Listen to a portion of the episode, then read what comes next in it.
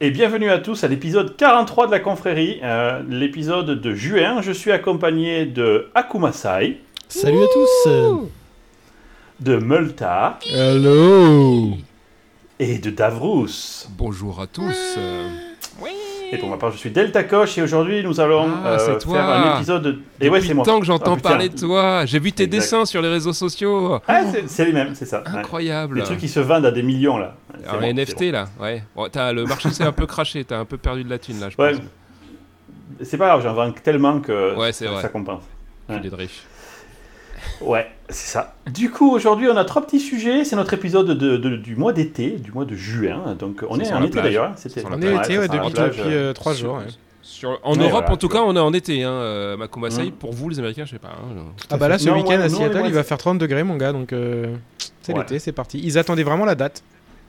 Moi, si tu veux, petite anecdote, en août l'année dernière, il y a eu une petite vague de chaleur de trois jours. Je me suis dit, tiens, je vais mettre la clim à mon bureau. Parce que j'ai le bureau, ma maison est de plein pied, mais mon bureau, est à- il y a juste un petit étage pour le bureau. Et je trouvais que la clim rafraîchissait pas assez en haut. Donc je rajoute un module de clim en haut que j'ai jamais allumé parce que dès le jour où on a mis ça, il a jamais fait chaud. Normal. Et il y a deux jours, je regarde la météo, la météo annonce Oh putain, ce week-end, grosse vague de chaleur, 31 degrés. Du coup, ah, génial, je vais allumer ma clim, qui ne marchait plus du coup parce que je m'en étais pas du tout servi. Donc voilà, c'était la nouvelle de J'ai dépensé des thunes pour rien. Ah, ça me rappelle quand tu avais acheté ton euh, générateur thermonucléaire euh, en cas de coupure d'énergie qui a jamais servi. Ouais, et c'est vrai. Mais ça, c'est moi ça. Je protège la zone. toujours en fait. comme Il n'y aura jamais de vague de chaleur grâce à moi. Bah oui. Anyway, aujourd'hui, on a trois petits sujets. Euh, je vais commencer aujourd'hui parce que c'est la, c'est la loi en fait de, l'univers. Il y a eu Et quelques exceptions. Je crois qu'il y a eu Une. deux exceptions. Ouais, ouais.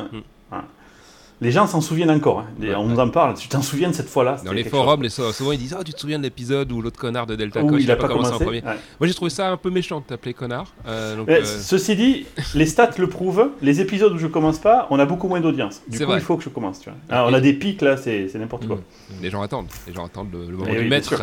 Et tu, tu vois, j'a- j'arrive pas en premier, tout le monde se dit bon, c'est de la merde, ils écoutent pas. Voilà. Ouais, ouais, c'est le problème. pas. Non mais j'en ai conscience. Hein. Les stats sont clairs. hein. On peut pas tricher contre Du euh, coup- la science. Moi, mon premier sujet sera un coup de gueule. En fait, Euh, j'ai écrit une lettre ouverte Contre la vie. euh, contre, Contre la vie et l'univers. voilà. Contre l'univers, je, savais. Et- Les PC sous Windows Je- aussi un petit peu, non? Je voudrais. Mais non, mais alors du coup, c'est vrai que j'en ai pas parlé là, mais en tant que corporate, je vais pas le faire, mais effectivement, ça me dit mal. Du coup, voilà, je voudrais vous résumer un peu cette lettre que j'ai envoyée à la vie et à l'univers euh, lors de mon premier euh, sujet. Après, on va parler de Ghost Weapons avec notre ami Akumasai, waouh, euh, donc euh, voilà, des armes fantômes.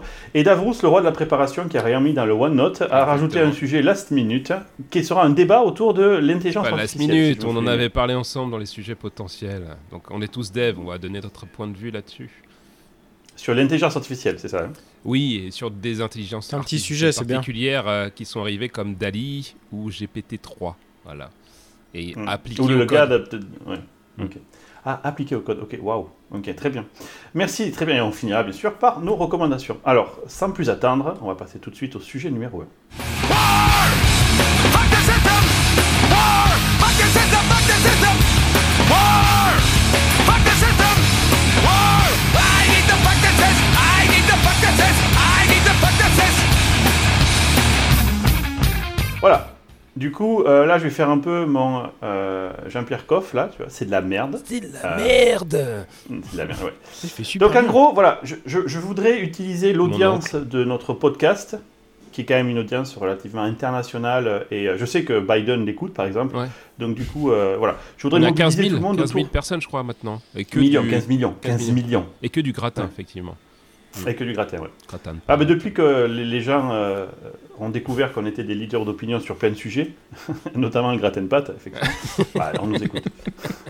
Et la blockchain avec l'ami Multa. Et là, blockchain, Ouais, ouais, Multa, à toi, le quantique. Lui, il s'est euh, rincé. Lui, il s'est refait les couilles en or avec euh, cette histoire de NFT de crypto, hein, enfoiré. moi qui ai inventé Ah, il l'a fait au bon moment. Il a fait au trouvé bon un petit moment. nom après, il est japonais là pour que personne sache qui je suis et tac. Ouais. Ah, Et il change de Ouais, platine toutes les, tous les deux jours. Vas-y, je te laisse. euh, Du coup, ma lettre ouverte, alors en fait c'est une plainte en fait que je voudrais déposer officiellement, d'accord Euh, Et du coup je pense que la première étape de ma plainte c'est de passer par ici et de la présenter, ok Donc en fait ma plainte se découpe en trois grands axes. Le premier, je 3D. voudrais vraiment dire que... Ouais c'est de la 3D, c'est les trois axes. Mm. c'est que euh, l'humain, c'est de la merde. Voilà, en fait, c'est ça. Le design de l'humain, c'est de la merde. Ça commence bien. ça Je, commence je bien. voudrais vraiment qu'on en parle. Ah, tu gueules contre Le toi-même connard quelque part, contre ton propre non, non, design. non, non, non, non. Ah. Mais c'est pas moi le design. Moi, je suis le produit, tu vois. C'est comme si tu me disais l'iPhone, il gueule contre le- son design. Non, il faut gueuler contre Steve Jobs, comment il a designé l'iPhone. Et je la donne à, à là. c'est- Ça me fait plaisir. Je, je vais vous dire pourquoi ça me casse les couilles, en fait. En fait, aujourd'hui, c'est comme si on te vendait une voiture, tu vois. La voiture, elle va vivre, euh, elle, peut fonctionner 10 ans, mais elle ne fonctionne bien que de, pendant 3 mois, la troisième année. En gros, c'est ça la vie d'un humain, tu vois. T'es bien de 20 à 25 ans, et puis après, avant 20 ans, bah, t'apprends, du coup, bah, t'es une merde, tu sers à rien. De 20 à 25 ans, en gros, là, t'es au top de ta forme. Moi, je pouvais manger, je m'en souviens, je mangeais chez McDo 3 Big Mac le midi, et ça passait, mais comme une lettre à la poste. quoi. Et c'est là que t'as Là, aujourd'hui, C'est mal, c'est en plus. C'est mal, euh, exactement. Mal, mal calé quoi. Non mais c'est tellement ça, comment ça, il t'a capturé l'essence de mon problème. Et t'as pas un, un fifloy, quoi. Je me souviens devoir aller à, à la, à- au, au restaurant universitaire jusqu'à l'âge de 28 ans parce que j'arrivais pas à me payer à bouffer, tu vois, il fallait que je me faisais passer pour un étudiant, tu vois. Et genre aujourd'hui, j'ai plein de thunes, mais c'est pas la même chose niveau santé, tu vois. Si je prends un café après 3 heures de l'après-midi, moi j'en ai pour une semaine à m'en remettre, quoi. C'est- c'est c'est pas possible. Y a... y a, euh, et c'est Pourtant, que les ça, moyens de changer- racheter carrément euh, toute l'organisation McDonald's aujourd'hui. C'est ça qui est marrant. Le truc, le truc est là, tu vois, c'est mal foutu. Encore pire que ça, tu peux pas changer les pièces. C'est typiquement de l'obsolescence programmée. Mais qui a pensé ça? C'est- On dit la vie, l'humain, c'est l'iPhone de la vie en fait. Tu vois, tu reçois un bloc, tu peux rien changer. Et au fur du temps, ça va de moins en moins pas bien. totalement Voilà, vrai. Il y a quand même des pièces qu'on arrive à changer un petit peu. Mais euh, ouais. vas-y, vas-y, change le CPU sur un humain. Ah oui, Dis-moi le comment tu CPU, fais ça, oui, oui, le Eh CPU. ouais. Mais, Et ouais. mais ils ont quand même conçu quelques pièces qu'on peut, euh, dont on peut se passer. Ouais, mais on peut changer le cosmétique quoi. C'est ça qui est un peu pourri. Tu peux Ouais, mettre c'est ça, tu changes la coque. euh, voilà. Ah, le Ouais, cœur, c'est plus que cosmétique quand même. Mais, euh, mais bon. Ouais, mais ça dure jamais très longtemps, t'es d'accord avec ça, quoi. Le gars qui a fait le design de ça, tu vois, l'ami imaginaire des autres débilos, là, qui se battent contre l'avortement, Ouais. je, je voudrais lui parler, parce qu'il y a un problème, garçon. Il y a, il y a un gros problème. C'est Steve Jobs, c'est peut-être lui cet enfoiré. Il, Ouais, était revenu, c'est il était revenu fut un temps sous les traits de Jesus. euh, peut-être qu'il est Ah, revenu. c'est sous- ça, en fait. Ouais, il est revenu Ah, ouais. fois sous les traits de Steve Jobs et il a dit Je vais leur montrer comment j'ai conçu les humains, je vais faire l'iPhone. Euh, On est d'accord que c'est un problème. Tu vois, tu vas vivre, quoi, 80 ans, il y a, il y a genre 5 ans où t'es bien, quoi. Le reste du temps, c'est de moins en moins bien. Voilà. Super. Merci la vie, quoi. Et c'est pire que ça.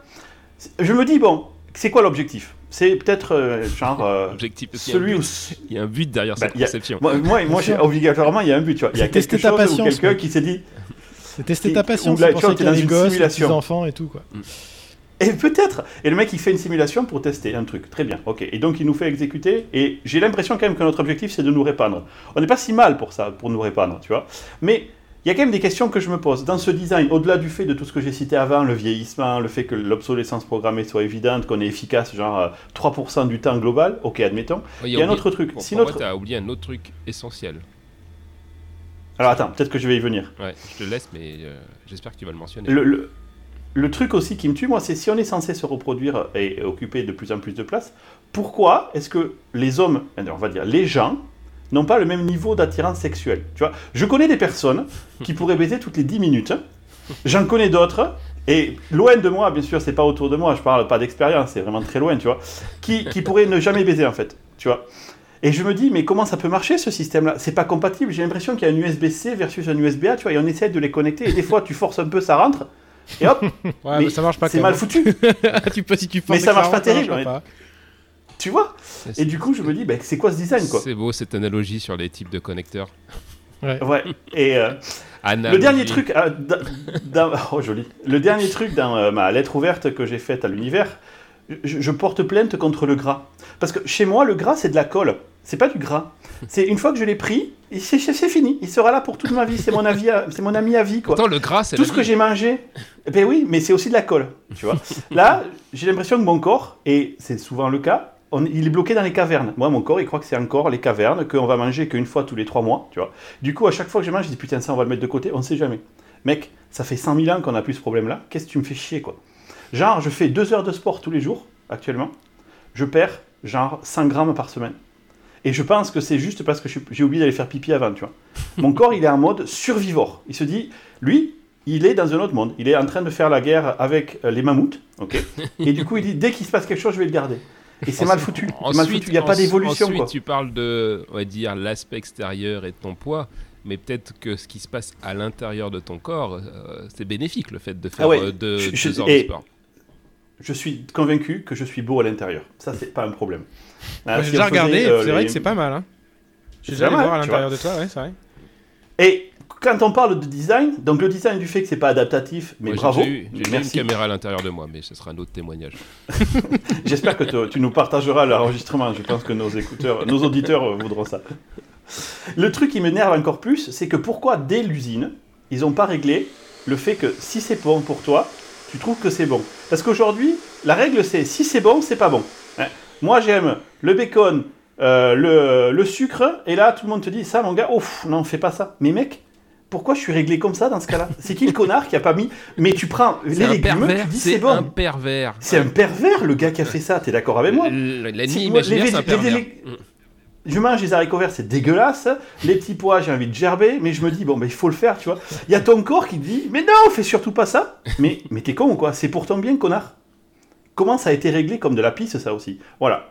C'était ce que je voulais dire. Le design est à chier. Si un jour un développeur venait me voir et me présenter ce design-là, je me foutrais de sa gueule. Tu le taperais même, j'imagine. Tu serais trop Ah je- violent. Je, serais violent. Je serais violent. Je serais violent. Là, c'est déjà arrivé. Donc voilà. C'est ça que je voulais vous dire. C'était Ah, ma lettre ouverte. Je sais Alors- pas. tu- Alors moi j'ai des, des, euh, des choses à ajouter. Est-ce que tu as des compléments sur les problèmes Oui, de design, s'il des, te plaît, des Davos compléments alimentaires. Alors, un, un problème, moi, qui m'a prodigieusement saoulé, même si je suis pas plaindre aujourd'hui, c'est que on- nous, alors nous, encore plus les, les geeks développeurs, nous sommes ce qu'on appelle euh, des quiches euh, interstellaires pour tout ce qui est rapport à la femme. Tu vois, on sait pas comment l'approcher, on sait pas comment lui parler. Si, si, si, si. Ah, Quand moi j'avais, j'étais plus jeune, euh, un être euh, de sexe opposé. Ah, moi, j'ai vu un paquet de documentaires. Moi, j'ai vu un paquet de documentaires. Ça m'a aidé. Ça m'a Oui. beaucoup aidé. Mais dans la vraie vie, IRL, comme ils disent aujourd'hui, euh, tu vois, on- Et donc, il nous a fallu vachement de temps de- d'expérience sur les plateformes, effectivement, pour se former, tu vois, grâce à la, la magie. À la technologie, DVD, la, la technologie, technologie. hein, donc, et tu te dis, maintenant que j'ai ces skills, putain, si je pouvais retourner en arrière, quand j'avais, euh, tu vois, au summum de notre forme à 18-20 ans, mais ça serait, Ouais, un ça. ça serait un carnage en fait, tu vois. C'est genre, j'ai, j'ai, j'ai unlock euh, le, le mode d'emploi, je sais comment ça fonctionne, tu vois, j'ai une approche euh, plus. T'as la map. Ouais. Donc euh, moi, je trouve qu'aussi il y a ce problème de d'alignement des planètes, tu vois, entre le moment où on a les compétences nécessaires et notre âge. Parce que Ouais, du coup, ouais. Bon, moi ensuite, euh, je me suis dit, bah, je vais euh, quand même réappliquer ces compétences acquises. Ce serait dommage de ne pas s'en servir pour, euh, pour récupérer une plus jeune que moi? Donc, moi, c'est ce que je conseille à tous nos auditeurs. hein, ne restez pas avec la même femme euh, trop longtemps. et Toute surtout votre chez vie, les quoi. vieilles. Voilà. Donc, ensuite, faites comme vous voulez. Donc là, on s'est mis les religieux contre nous. On s'est mis les- C'est parfait. On est bien là, on est bien. Sa- sa- sachant que je dis ça, mais moi, je l'ai euh, choisi sur catalogue. Donc, euh, donc euh, c'était un peu, c'était aussi simplifié comme stratégie. Donc ça, mais par contre, pour revenir de manière plus sérieuse sur ce que tu disais, tu te l'appliques à toi-même, ce que tu dis là. Tu généralises sur toi. Tu dis, tu as eu 5 ans de ta vie où tu étais au top niveau. Il y a des gens Ouais. qui sont euh, en faisant, alors, soit avec leur patrimoine génétique, soit avec leur hygiène de santé, ils arrivent à, à être beaucoup, sur une plage beaucoup plus longue euh, en, bonne santé, tu vois. Donc, euh, Allez, on va dire 6 ans si tu veux. Je te les offre 6 ans, c'est pas un problème. non, non. Mais des- c'est toujours un combat, t'es d'accord? C'est un combat contre toi-même. C'est ça qui, qui est Non, mais horrible. ça, Le ça, je système suis est tellement bra- mal branlé, c'est ça, que c'est bizarre que t'es attiré par défaut sur les trucs qui sont pas bons pour toi, mais comme tu le dis, ça a Mais été qu'est-ce que c'est conçu. que cette merde? C'était conçu à une époque, et puis euh, Étienne en avait déjà parlé euh, quand il avait parlé tout, tout son bouquin sur tous les régimes et tout. Euh, et puis on en, enfin tous les trucs comme Sapiens, etc. On a été conçu à une époque, comme tu dis, où on devait survivre. Donc euh, c'est toujours entre- ancré en nous ce, ce mode de programmation. Donc soit on se Ouais. reprogramme. C'est Eh, c'est de la merde, on sait pas. Tu sais faire toi ça? Moi je sais pas. Je leur parle tous les soirs à mes cellules, je leur dis allez stockez pas ce steak. Là, vous le laissez passer. Vous prenez les vitamines et le, le steak il passe. Le steak il passe, Ah, d'accord Je veux le voir le même à la sortie quoi. Docteur Moltar, je sens que tu veux intervenir. Qu'est-ce que tu veux nous dire, Docteur Moltar Moi, je, je pense que tu, tu- je comprends ce que tu veux dire, mais je pense que c'est une oversimplification du truc là. Moi, C'est personnellement, pas, c'est pas tu- son style pourtant. Non, c'est pas trop son Non, style. c'est mais C'est vrai, pour ça qu'on l'aime bien. pas. C'est parce qu'au moins, il, il- tu vois, il, explique des trucs compliqués de Il est manière simple accessible. à nous. Accessible. Et après, tu crois que t'as compris, et puis tu repenses deux jours après, tu fais Non merde, j'ai rien compris ce qu'il a dit en fait. Euh, et euh, moi je pense que c'est pas c'est pas forcément une fat... Je trouve que t'es un petit peu euh, un peu t'exagères un petit peu sur le 20 à Non, 25 ans jamais. là. Jamais. Et je pense que c'est aussi comment t'approches le truc. Moi je pense qu'aujourd'hui je suis vachement plus euh, ma santé est vachement mieux et je suis plus en forme que quand j'avais 20-25 ans quoi. 25 ans c'était la merde. Moi je bouffais un McDo, c'était pas comme toi. T'as- t'as peut-être que tu vois. c'est- Je pense pas que ce soit euh, ce soit aussi que tu peux puisses le généraliser autant. Et, euh, Si, si, et aussi l'évolution, c'est. Akumasai qui parlait de Akumasai qui tu peux dire si autant que tu veux, ça, ça me changera pas mon, point- mon, mon idée. Ça Mais me qui disait le que- d'Astérix. Si, non. Il disait que ça fait travailler ta patience. Bah, l'évolution, c'est pareil, quoi. Genre, euh, tu vois, genre, ça, ça met combien de milliers d'années De dizaines, de Ah, mais centaines c'est de la de merde, on est d'accord. Qu'est-ce que c'est que ce design de chi, quoi? Ben, nous, on a évolué truc, trop vite à par à rapport, tu vois, notre, notre manière, tous, tous les outils Ah qu'on ouais, a c'est notre faute en fait. Bah oui, c'est un peu notre faute. On a évolué un petit peu trop vite. on Non, c'est le designer de à l'origine qui a pas géré son, expérience utilisateur, c'est de la merde. Si on se trimballait à courir après des lapins toute la journée, je vais te dire qu'on serait fit. Voilà. hein. C'est clair. Là, on serait super fit, c'est sûr. J'aimerais tellement euh, voir Delta Coche en train de courir à moitié à Ouais. poil après des lapins. Ceci dit, j'ai plein de lapins que dans le jardin, je devrais essayer quoi. ferait. Ouais. Et, euh, et aussi, je voudrais euh, changer un truc. Le sucre, ok, c'est pas bien, mais le bacon, ça, ça, ça pose pas de problème. Je veux juste que, que personne pense que. Ça, j'étais bah, sûr pas que dans la mauvaise dire. direction. Ouais, je savais quand t'as dit bacon et sucre, j'ai vu. Kétoman. une petite Là, taille de mais Kétoman. métal. ça dans la même, Ta, ta, ta, dans truc là. C'est- super keto. non, c'est pas super keto, c'est que en soi le bacon. Ah bah il- t'as quand même un t-shirt, les gens ne le voient pas, t'as un t-shirt avec un grand K sur le sur le J'aime le, bacon. j'aime le bacon. Le. J'aime le bacon. Le bacon. Et donc, Enfin, le euh, bacon. et donc je- un truc que je veux dire, que- quel, euh, je suis pas sûr à 100% parce que euh, je sais pas où va aller. C'est la première fois que je vis ma vie, donc euh, je sais pas où ça va aller après, tu vois. J'ai jamais vécu ma Ouais, vie avant. ouais. Putain, c'est- le je problème. pense- je pense que je pense que Tu vois on qu'il a est un peu drôle, une tendance. Tu disais tout à on a un peu une tendance à- que- Là, ça faisait longtemps que vous m'aviez pas coupé autant quand je parlais, ça, ça- ça fait plaisir, ça me rappelle les bons souvenirs. Euh, Il y, a, je pense qu'on a un peu une tendance à. À- Il y a dans la culture le fait que c'est comme ça, c'est qu'à partir de 30 ans, des trucs qui pètent, à 40 ans, tu verras euh, des trucs qui cassent et tout. Que du coup, on, on lâche l'affaire, on dit bah ouais, pff, regarde tous les autres autour de moi. Putain, ils je lâche ça pas l'affaire, mec. hein. Je peux Et te non, mais je sais que tu lâches pas l'affaire, mais je parle pas de toi, je parle de en général. On a tendance Mais à se dire un peu, bah, de toute que façon, c'est mort, tous les gens que je connais, ils, ils ont les genoux qui pètent à 41 ans, ils ont les machins et tout. Donc on peut... Alors que je pense que, surtout avec l'accès qu'on a aujourd'hui La bite. La à la science, aux recherches qui ont été faites sur la nourriture et sur euh, comment optimiser le sport et tout, je pense qu'il y a moyen de euh, que ça soit pas, euh, voilà, il y a moyen de moyenner et que ce soit pas forcément euh, le cas et que, et que- et c'est pas c'est pas c'est pas purement génétique. Il y a énormément de choses sur lesquelles on a contrôle plus que ce qu'on voudrait penser parce que parfois et moi je suis le premier à avoir ça, c'est un peu facile de dire de toute façon c'est mort. euh, voilà, je suis comme ça, c'est génétique quoi. Non, mais C'est ce vrai, mais il y, a voulais quand même, il, y a quand même, il y a quand même une injustice euh, génétique malgré tout. Moi, quand je vois ma chérie qui peut. euh, elle fait partie de ces gens où c'est des aspirateurs à énergie, en fait, où ils peuvent bouffer ce qu'ils veulent. euh, et apparemment, euh, longtemps, parce que sa mère a l'air euh, suffisamment vieille pour te dire que ça va durer longtemps, tu vois. Ouais. Euh, moi aussi, quand j'étais jeune, quand j'étais ado, je me souviens avoir en- enchaîné des, des caisses de Nutella, de brioche, de Est-ce machin. que c'est pas pour ouais. ça d'ailleurs Peut-être qu'aujourd'hui. euh, Ah, Peut-être, peut-être, mais un jour, peut-être mon corps, il a fait. Le système, à un moment donné, il a dit Mais va te faire enculer, mec. Moi, j'en ai marre de gérer tes merdes que tu me files à ça, se bouffer trouve, là. ça se trouve, il s'est Donc, recodé. Ça se trouve, il Design s'est recodé. flows. Mm.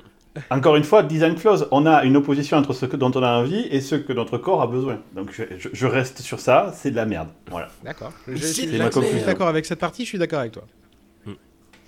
Bon, cas, J'aimerais, moi, avoir envie de légumes ou de, de je sais pas quoi. De... Mais j'ai envie de carpaccio, par exemple. Peut-être la manière dont tu les cuisines. Là, j'ai envie de carpaccio. mais du, Mais mais, mais du, mais du bacon dans Non, je tes rigole, parce que- haricots.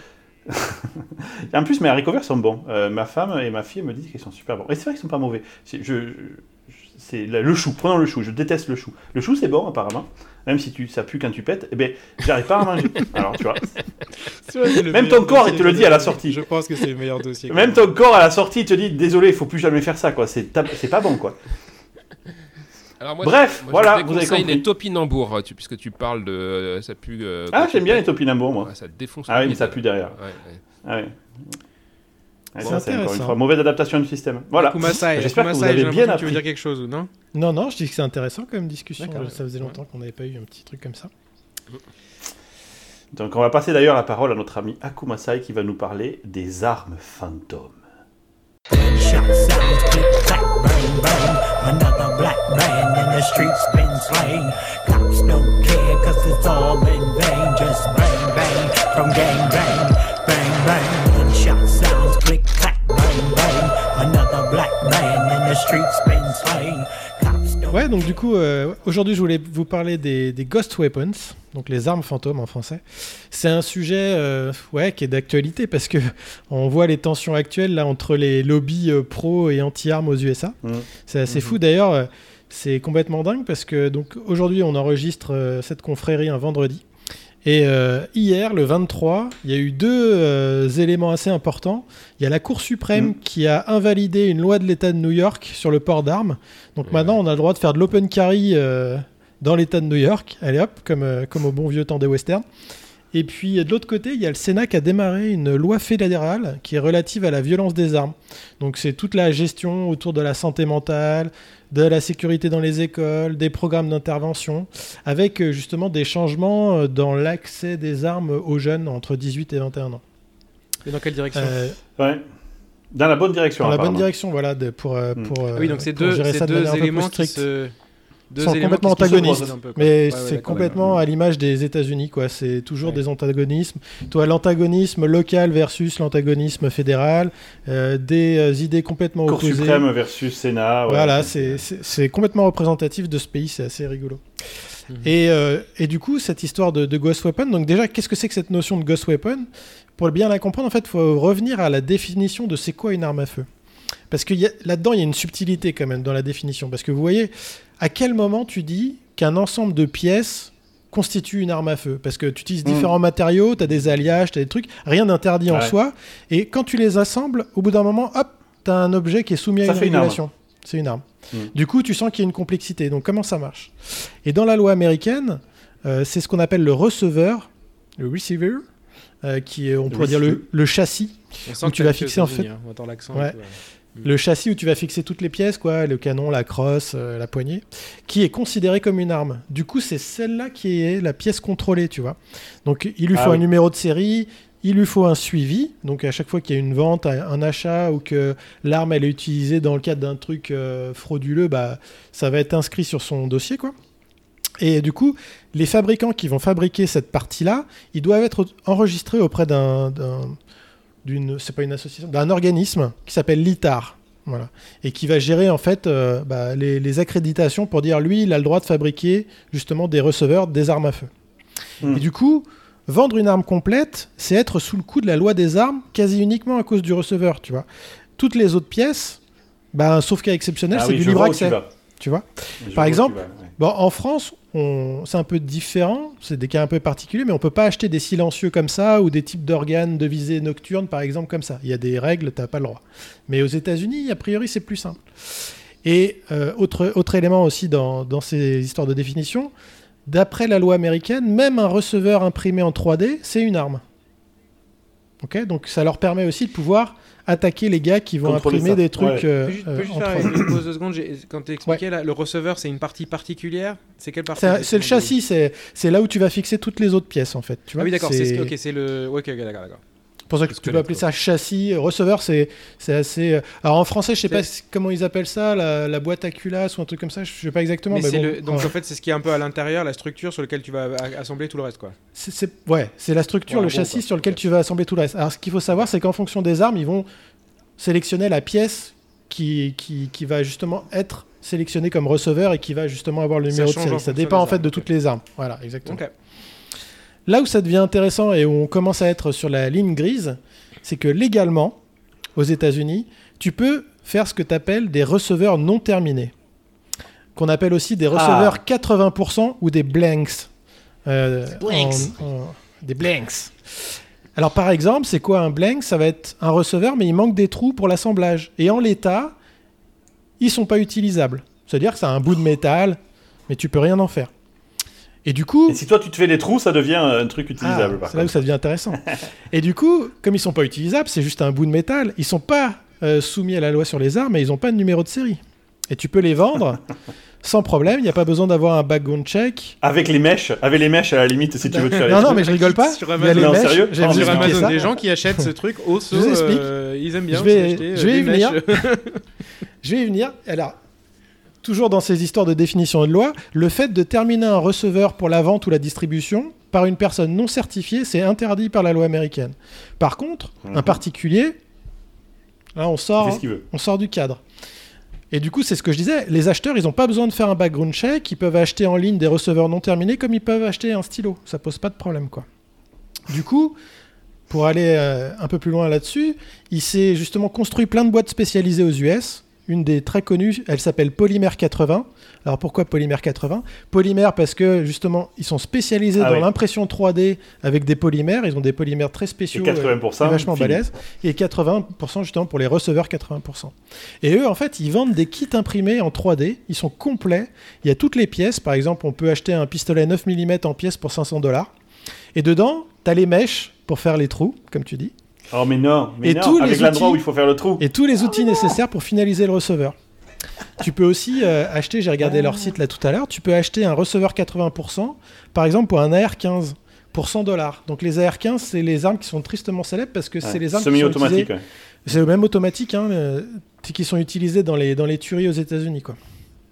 Les AR-15, en fait, c'est une, famille- c'est une famille d'armes. C'est ce que donne aussi un M16, ça vient de là, l'arme militaire, et aussi les M4. Mais ils te vendent les balles avec Alors non, ils vendent Oui, pas les, ils vendent pas les cartouches. Ils vendent tout, mais pas les cartouches. Et c'est la bonne question. je me suis tu- posé exactement cette question-là. Mais en fait, les cartouches, c'est un petit peu pareil dans la mesure où tu peux aussi créer tes cartouches toi-même. Tu sais, en fait, tu t'achètes les chemises, Ah oui, mais il faut te mettre la balle et tout. Ouais, c'est chaud quand Voilà, il même. y a tout un truc quoi. Et c'est pas très compliqué. Après, c'est vrai que ça c'est Est-ce la que les balles, tu peux les acheter sans avoir. euh, Genre, si moi je vais chez Safeway là et que C'est la bonne j'achète des question. balles, est-ce qu'ils vont me demander Je, sais pas. ça, c'est le truc à voir et j'ai pas eu le temps de creuser ça, mais je me suis posé cette question-là. C'est vachement intéressant, ouais. Ce Effectivement. truc-là, c'est un truc sympa à faire en famille, en do it yourself. tu Ouais, peux, bah, tu vois, tu avec ton ouais. gamin, regarde pour les Bah ouais, Bah, je, suis sûr, je 15. suis sûr qu'il y a Et après, tu vas- qui font ça en famille, hein, sans, sans aucun problème. hein. Ah bah Ah oui, ça, J'en suis persuadé aussi, ouais. Et du coup, en 2020, donc elle était déjà créée cette boîte Polymère 80 parce que ça fait un petit moment, ça, a été, euh, il y a eu beaucoup de bruit autour de, de justement ces kits en, euh, je crois, 2019 parce qu'il y a eu une tuerie qui a été faite justement avec euh, cette, une Ghost Weapon, quoi, euh, une arme qui avait été montée comme ça avec un kit. Ouais, ouais. Euh, et du coup, il y a eu une descente de police en 2020 chez Polymère 80, mais il n'y a eu aucune accusation qui a pu être reconnue parce que finalement, tout ce qu'ils font, c'est ils légal. sont su- ouais. Ils sont dans la loophole du, du système Ouais. et on peut rien faire. Mais quoi. t'imagines, tu bosses dans cette Et- boîte et tu sais que tes armes elles sont utilisées pour faire des tueries Ouais. comme ça quoi. Moi je, je Mais c'est ouais. horrible. Bah, en même temps, tu fabriques des vraies armes, ça change quoi? Ouais, Ouais, mais c'est- pareil. Je suis d'accord avec toi, je suis d'accord avec toi, mais c'est quand même un, tu vois là c'est pas un truc bon, je sais pas, je, je veux pas rentrer dans un débat philosophique mais là c'est des gamins qui butent des gamins dans une enfin je sais pas moi c'est Bah, les autres aussi, hein. Les autres aussi, Ouais, autres des armes. c'est- euh. C'est une des questions que j'allais poser en fait. Je sais pas si tu vas l'aborder, euh, Seb, sur euh, les Ghost Weapons là. En, en quoi c'est tellement si grave Puisqu'en fait, on peut acheter des armes si facilement aux États-Unis. euh, T'as complètement raison. On va, je vais y venir à la fin justement. euh, je vais parler de tout ça.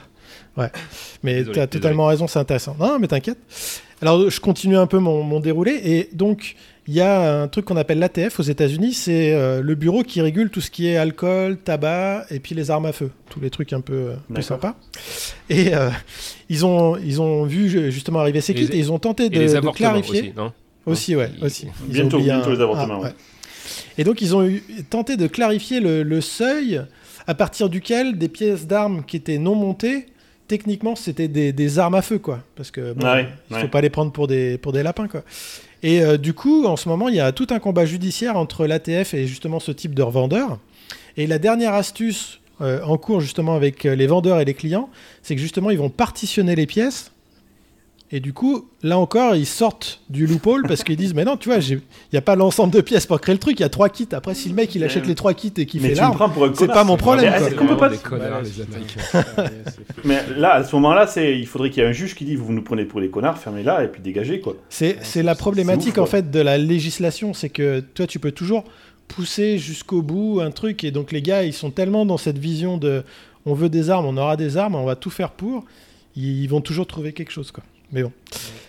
Et au-delà de ils veulent ça juste pour pas se faire register, c'est ça? Ils veulent Ouais, pas ouais, être bah, et être- Ils veulent pas être enregistrés, qu'on les suive, et puis voilà quoi.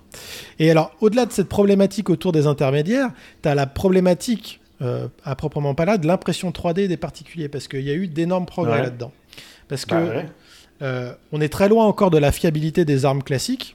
Parce que, euh, alors, au début, les armes 3D, elles étaient utilisables pour un tir, puis après, c'était mort. Mais maintenant, en fait, on peut faire une grosse session, voire plusieurs grosses sessions, et réutiliser les armes sans aucun problème, quoi.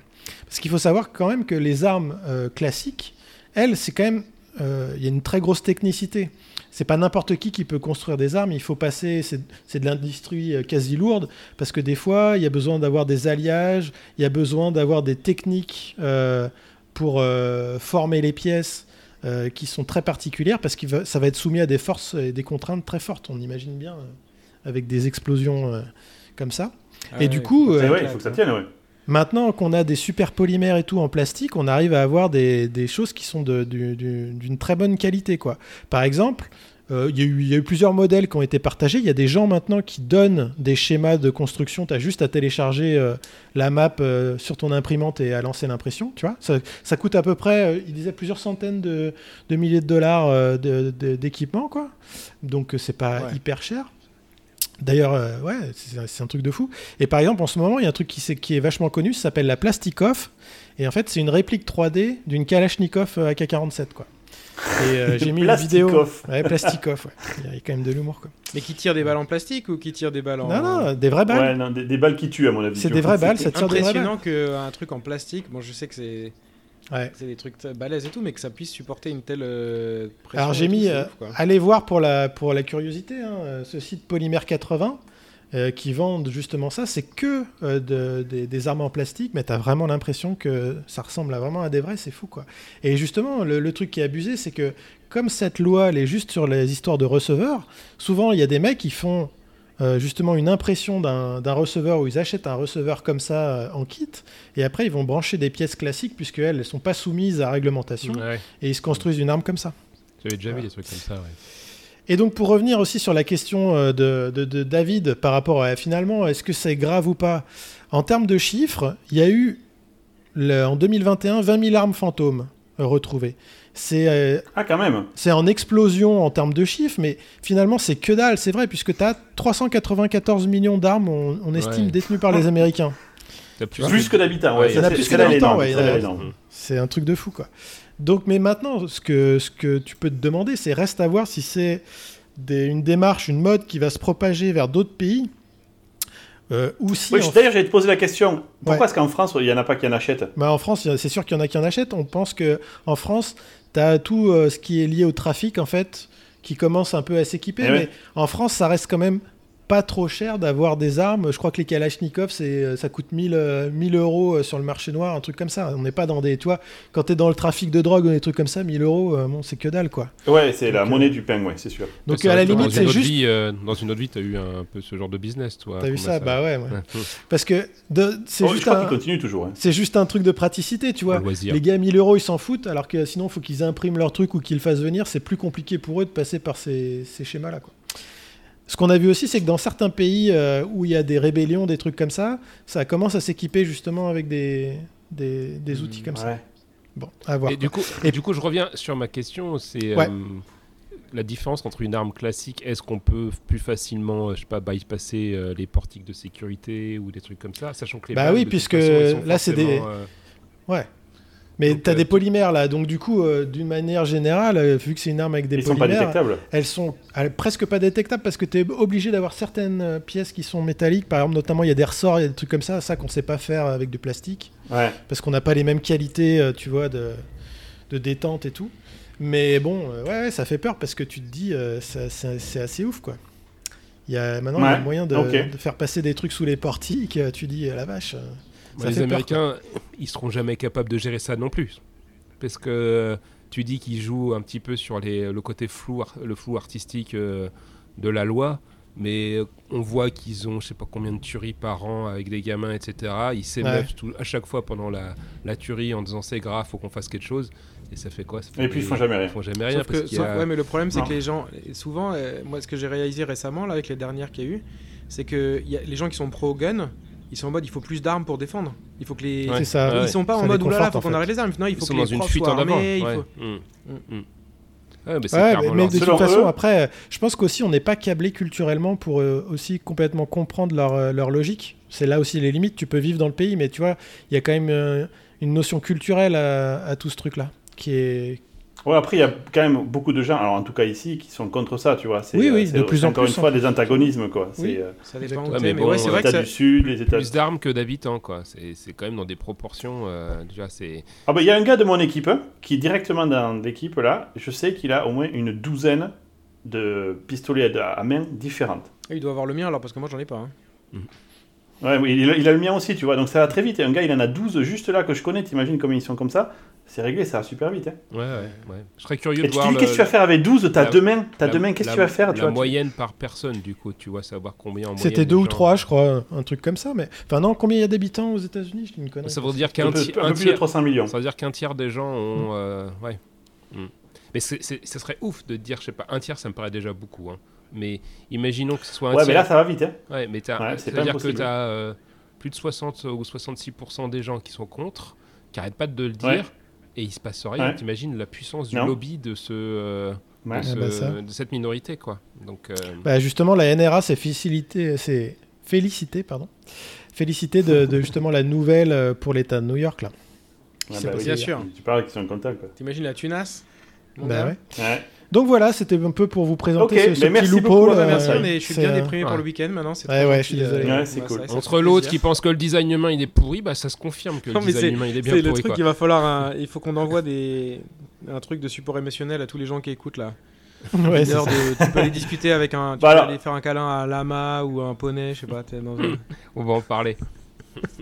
Ah, on va parler de l'AI, tiens. On va passer au sujet de Davros.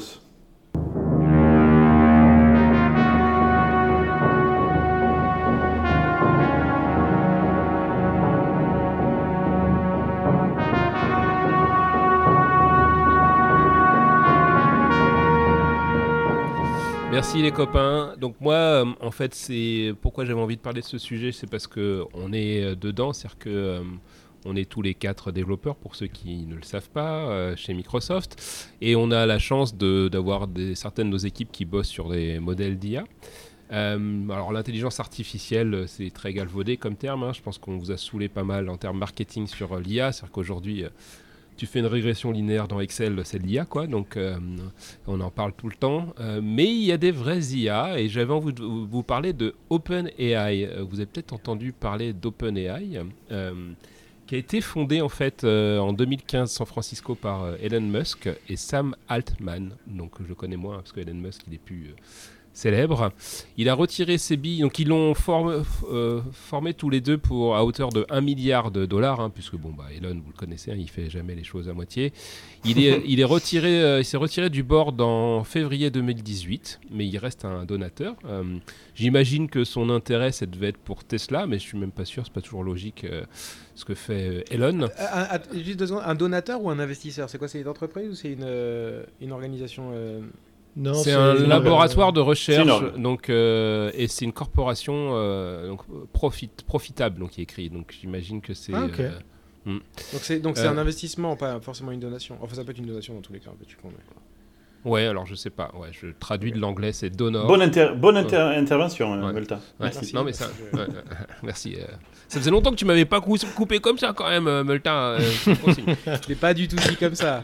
Et je sais. l'ai je dit de sais. manière affective. J'étais content. Mais oui, mais moi aussi, je, je l'ai bien vu, moi aussi je t'aime. Et donc en 2019, donc du coup, il y a eu un investissement de Microsoft, donc euh, bah nous, euh, collectivement, on a tous mis un petit peu Nous euh, quatre. la- On a un peu mis la Notre salaire. On a mis la la main à la pomme, voilà. à hauteur de 1 milliard. Bon. 999 millions euh, venant de Delta Coche, bien sûr, vous connaissez un petit peu la- les- le déséquilibre des richesses dans ce podcast. Euh, donc euh, Microsoft a, investi dedans. Et donc souvent, après OpenAI, vous devez entendre parler de GPT-3 ou de DALI récemment dans les, dans les réseaux sociaux. Euh, donc qu'est-ce que c'est euh, GP, euh, GPT-3 J'arrive Ou à dire. Hmm, Lambda. Lambda. Il y a Lambda aussi. Euh, donc Generative Pre-Train Transformers, Transformers, euh, donc 3, donc c'est-à-dire c'est la troisième itération de cette IA. Donc je ne sais pas si vous avez déjà, euh, vous êtes déjà pensé su- euh, sur la manière dont on faisait des IA. Euh, Ça reste un peu mystérieux aujourd'hui, d'ailleurs c'est un vrai problème, on va en parler après. Dans le sens où on connaît la manière de fabriquer le modèle, hein, donc on va entraîner. Est-ce qu'on en avait déjà parlé? On en avait parlé, il me semble, sur un des Ouais. podcasts sur la manière. Peut-être, ouais. On avait parlé entre la pas, différence du coup, de- pas, du machine learning et du deep du learning. deep learning, puis voilà. ouais. Et donc il y a tout un, un système de backpropagation, etc. Et Enfin, les algos sont connus depuis longtemps, mais ça fabrique en gros une boîte noire.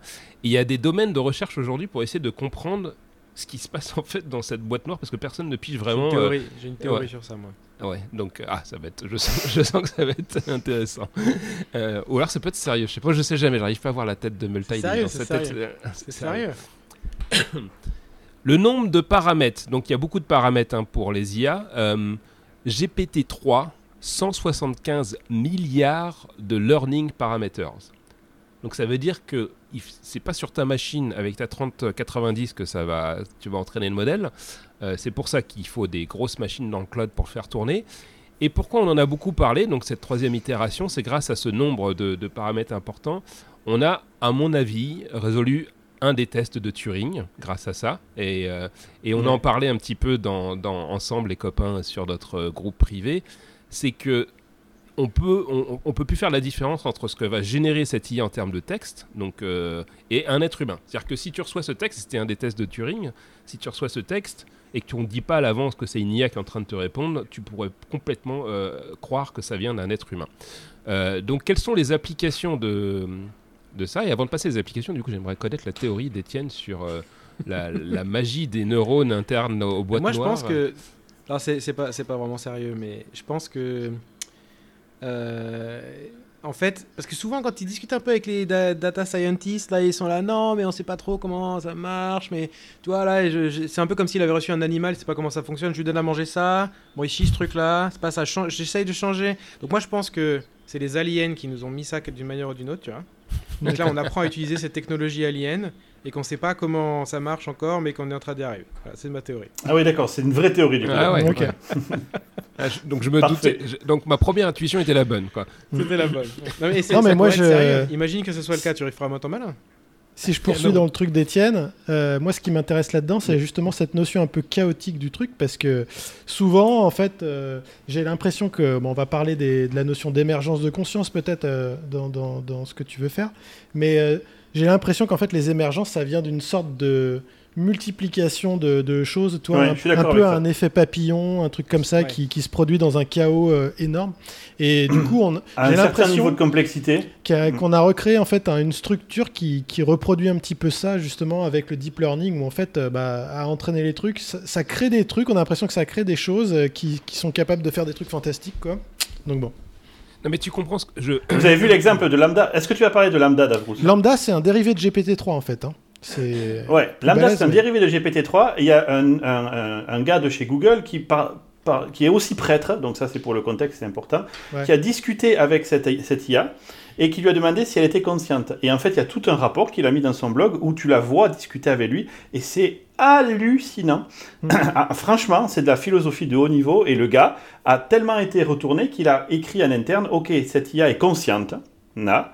Donc c'est une dérivée de lambda, de GPT-3 qui est spécialisée dans les échanges avec les humains, donc le chatbot. ok et euh, il lui a pris un avocat et tout. Alors il s'est fait virer, en tout cas mis à- en congé de chez Google parce passé, que quoi. Google, ils lui disent tu te calmes tout de suite. Mais le mec, il a pris un avocat, il est en train de partir en vrille parce qu'il pense qu'il y a eu émergence. tout ça pour Sur commander des un pizzas modèle les gars. issu de GPT. les chatbots Ouais, sur un modèle issu de GPT-3 quand même. Ouais, L'origine, justement. c'est Bon, après, commander quand des tu- pizzas, le truc est parti en live. Non, mais les, les autres mecs de Google, ils ont dit. C'est justement une discussion intéressante qu'on a eue entre nous. Les autres mecs de Google, ils ont dit Ouais, mais en fait, c'est juste parce qu'on entraîne Lambda avec tous les textes de la Terre qu'il y a sur Eh Internet eh ouais. que, en fait, c'est des questions qu'on s'est déjà posées entre humains sur euh, l'émergence de la conscience dans d'autres trucs. Donc, en fait, c'est juste, il a contextualisé comme un ouf. Le, le lambda, il est capable de donner des trucs pertinents qu'il a déjà vu par ailleurs. Il en fait des assemblages. Et Ouais, toi, t'as l'impression que c'est sa conscience. Mais, Ouais, bon. mais est-ce Le que test pour prouver qu'il n'était pas conscient, c'est- il lui a demandé euh, prouve-moi que tu n'es pas conscient. Une autre personne a demandé et elle lui prouve qu'elle n'est pas consciente. En fait, elle s'adapte à ce que tu poses comme question. C'est Ben un oui. super Alors- mimique. Et sans forcément rentrer, parce qu'après on va passer des heures, mais ce que tu dis à Kumasai, est-ce que un être humain c'est pas juste Tout à fait. exactement ce que tu viens de C'est définir. vrai aussi. C'est Ouais. c'est ce Alors, que je disais aussi ça. quand on dialoguait entre nous, c'est que finalement, on est le produit de, de ce qu'on Bah oui. lit, on est le produit de ce qu'on consomme, de, de, ce qu'on, de ce à quoi on est confronté, aux stimuli externes. Et du coup, est-ce que c'est pas pareil? Est-ce qu'au final, nous, on n'a pas fait la même chose? Le On nous a le donné concept des clé, trucs. le concept clé, ça va être le, li- le libre arbitre s'il existe. Qu'on a cette capacité de d'absorber de l'information et de faire comme l'IA, mais également de progresser de notre côté. C'est-à-dire que d'absorber des nouveaux concepts ou d'en créer des nouveaux. Donc la question, c'est est-ce que euh, cette IA est capable de le faire Euh, Puisque tu le disais, de cette complexité, de chaos, effectivement, naît un truc. Est-ce qu'on a recréé quelque chose qui ressemble à la, euh, à la structure de notre cerveau quelque part, ou en tout cas une forme simplifiée, parce qu'on n'y est peut-être pas encore mais je sais pas. alors, c'est des questions que je voulais aborder justement de manière spontanée avec vous, parce qu'on a vu cet échange qui était intéressant. Ensuite, je voulais parler spécifiquement de notre métier de développeur, parce qu'en fait, moi, j'ai aussi des gens qui sont qui ont beaucoup de craintes. Tu vois, là, où vous arrivez direct sur euh, Mm. euh, l'IA euh, forte, conscience. euh, qui a conscience d'elle-même, etc. Il y a eu plein de mèmes après sur Twitter de gens qui se foutaient de la gueule de Google en disant euh, Hey, euh, IA, est-ce que t'es consciente? Et euh, elle répond Ouais. Et l'autre, il, fait- il part en vrai en disant Oh putain, elle m'a dit oui, c'est que c'est vrai, etc. tu vois Donc, pour simplifier à mort ce qu'on a dit. Mais je pense que je comprends qu'il puisse avoir été perturbé, puisque, à Ah oui. nouveau, Hmm. même si on a créé ce truc-là, il y a po- il y a- c'est quand même le, le top de la recherche scientifique aujourd'hui. Enfin, un des, un des trucs les plus avancés, tu vois. Il y a le quantique, il y a l'IA, tous ces trucs-là. C'est, tu te dis, on joue avec des concepts qui nous dépassent, quantique comme IA.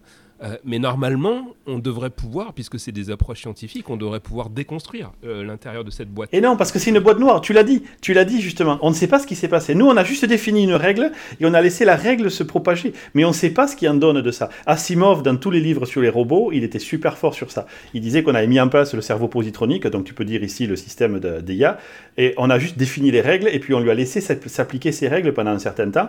Du coup, quelque chose a été construit. Mais on a juste fourni l'outil. On n'a pas vraiment construit pièce par pièce. Donc on ne sait pas ce qui se passe dedans. C'est ça qui est ouf, je trouve. Ouais. C'est vraiment ouf. Ça se trouve, c'est comme ça qu'on a été conçu. C'est peut-être comme ça qu'on a eu ce design de merde aussi. Ouais. Parce que le mec, il a défini des règles. c'est pour, lou- pour louper sur, tu vois, sur le début du Euh, truc. merci. Pour qu'il y ait une, connexion en fait. Euh, tout, tout le monde pense que c'est de l'improvisation à chaque fois, ça, ça me fait doucement Pas du tout. C'est méga préparé. Donc dans, dans ces modèles-là de euh, GP GPT-3, euh, donc il y a Dali qui a été, euh, qui, est, qui en fait GPT-3 est très fort pour euh, le langage naturel. Donc euh, traduction euh, temps réel, c'est bluffant le le le petit euh, poisson dans l'oreille là, on devrait bientôt, on devrait pouvoir l'avoir maintenant en fait. hein. Il- le Babblefish. Le Babblefish. ouais. donc ça fait vraiment euh, de la traduction euh, d'extrêmement bonne qualité. C'est capable de... Moi je l'ai utilisé, on l'a utilisé avec Pierre pour euh, Bill. Là. Tu lui files un texte complet, il est capable de t'en faire un résumé. Ensuite, en fonction de la tranche d'âge que tu vises, donc si tu demandes un bouquin, est-ce que tu peux me faire un résumé pour euh, un enfant de 10 ans, le truc qui te fait un résumé pour un enfant de 10 ans? Franchement, à chaque fois qu'on joue avec, on est complètement sur le cul. C'est, et, ouf. C'est ouf quand même. alors que tu vois, Parce que même un humain, même un humain, demande-toi, toi, tu lis le livre et- ou le, le texte qu'on te donne et tu fais le résumé. C'est méga chaud pour nous en fait. ouais, c'est Ouais. compliqué, ouais. Et donc, euh, Mais c'est compliqué de ouf quoi. Ça a été fortement automatisé. Et donc, du coup, Dali, c'est cette capacité d'avoir ce qu'on appelle un prompt. Tu rentres une phrase. Et donc, il te génère une image à partir de ça. Et donc, bon, euh, ça a vrillé euh, le temps libre de Multa euh, et de d'autres personnes.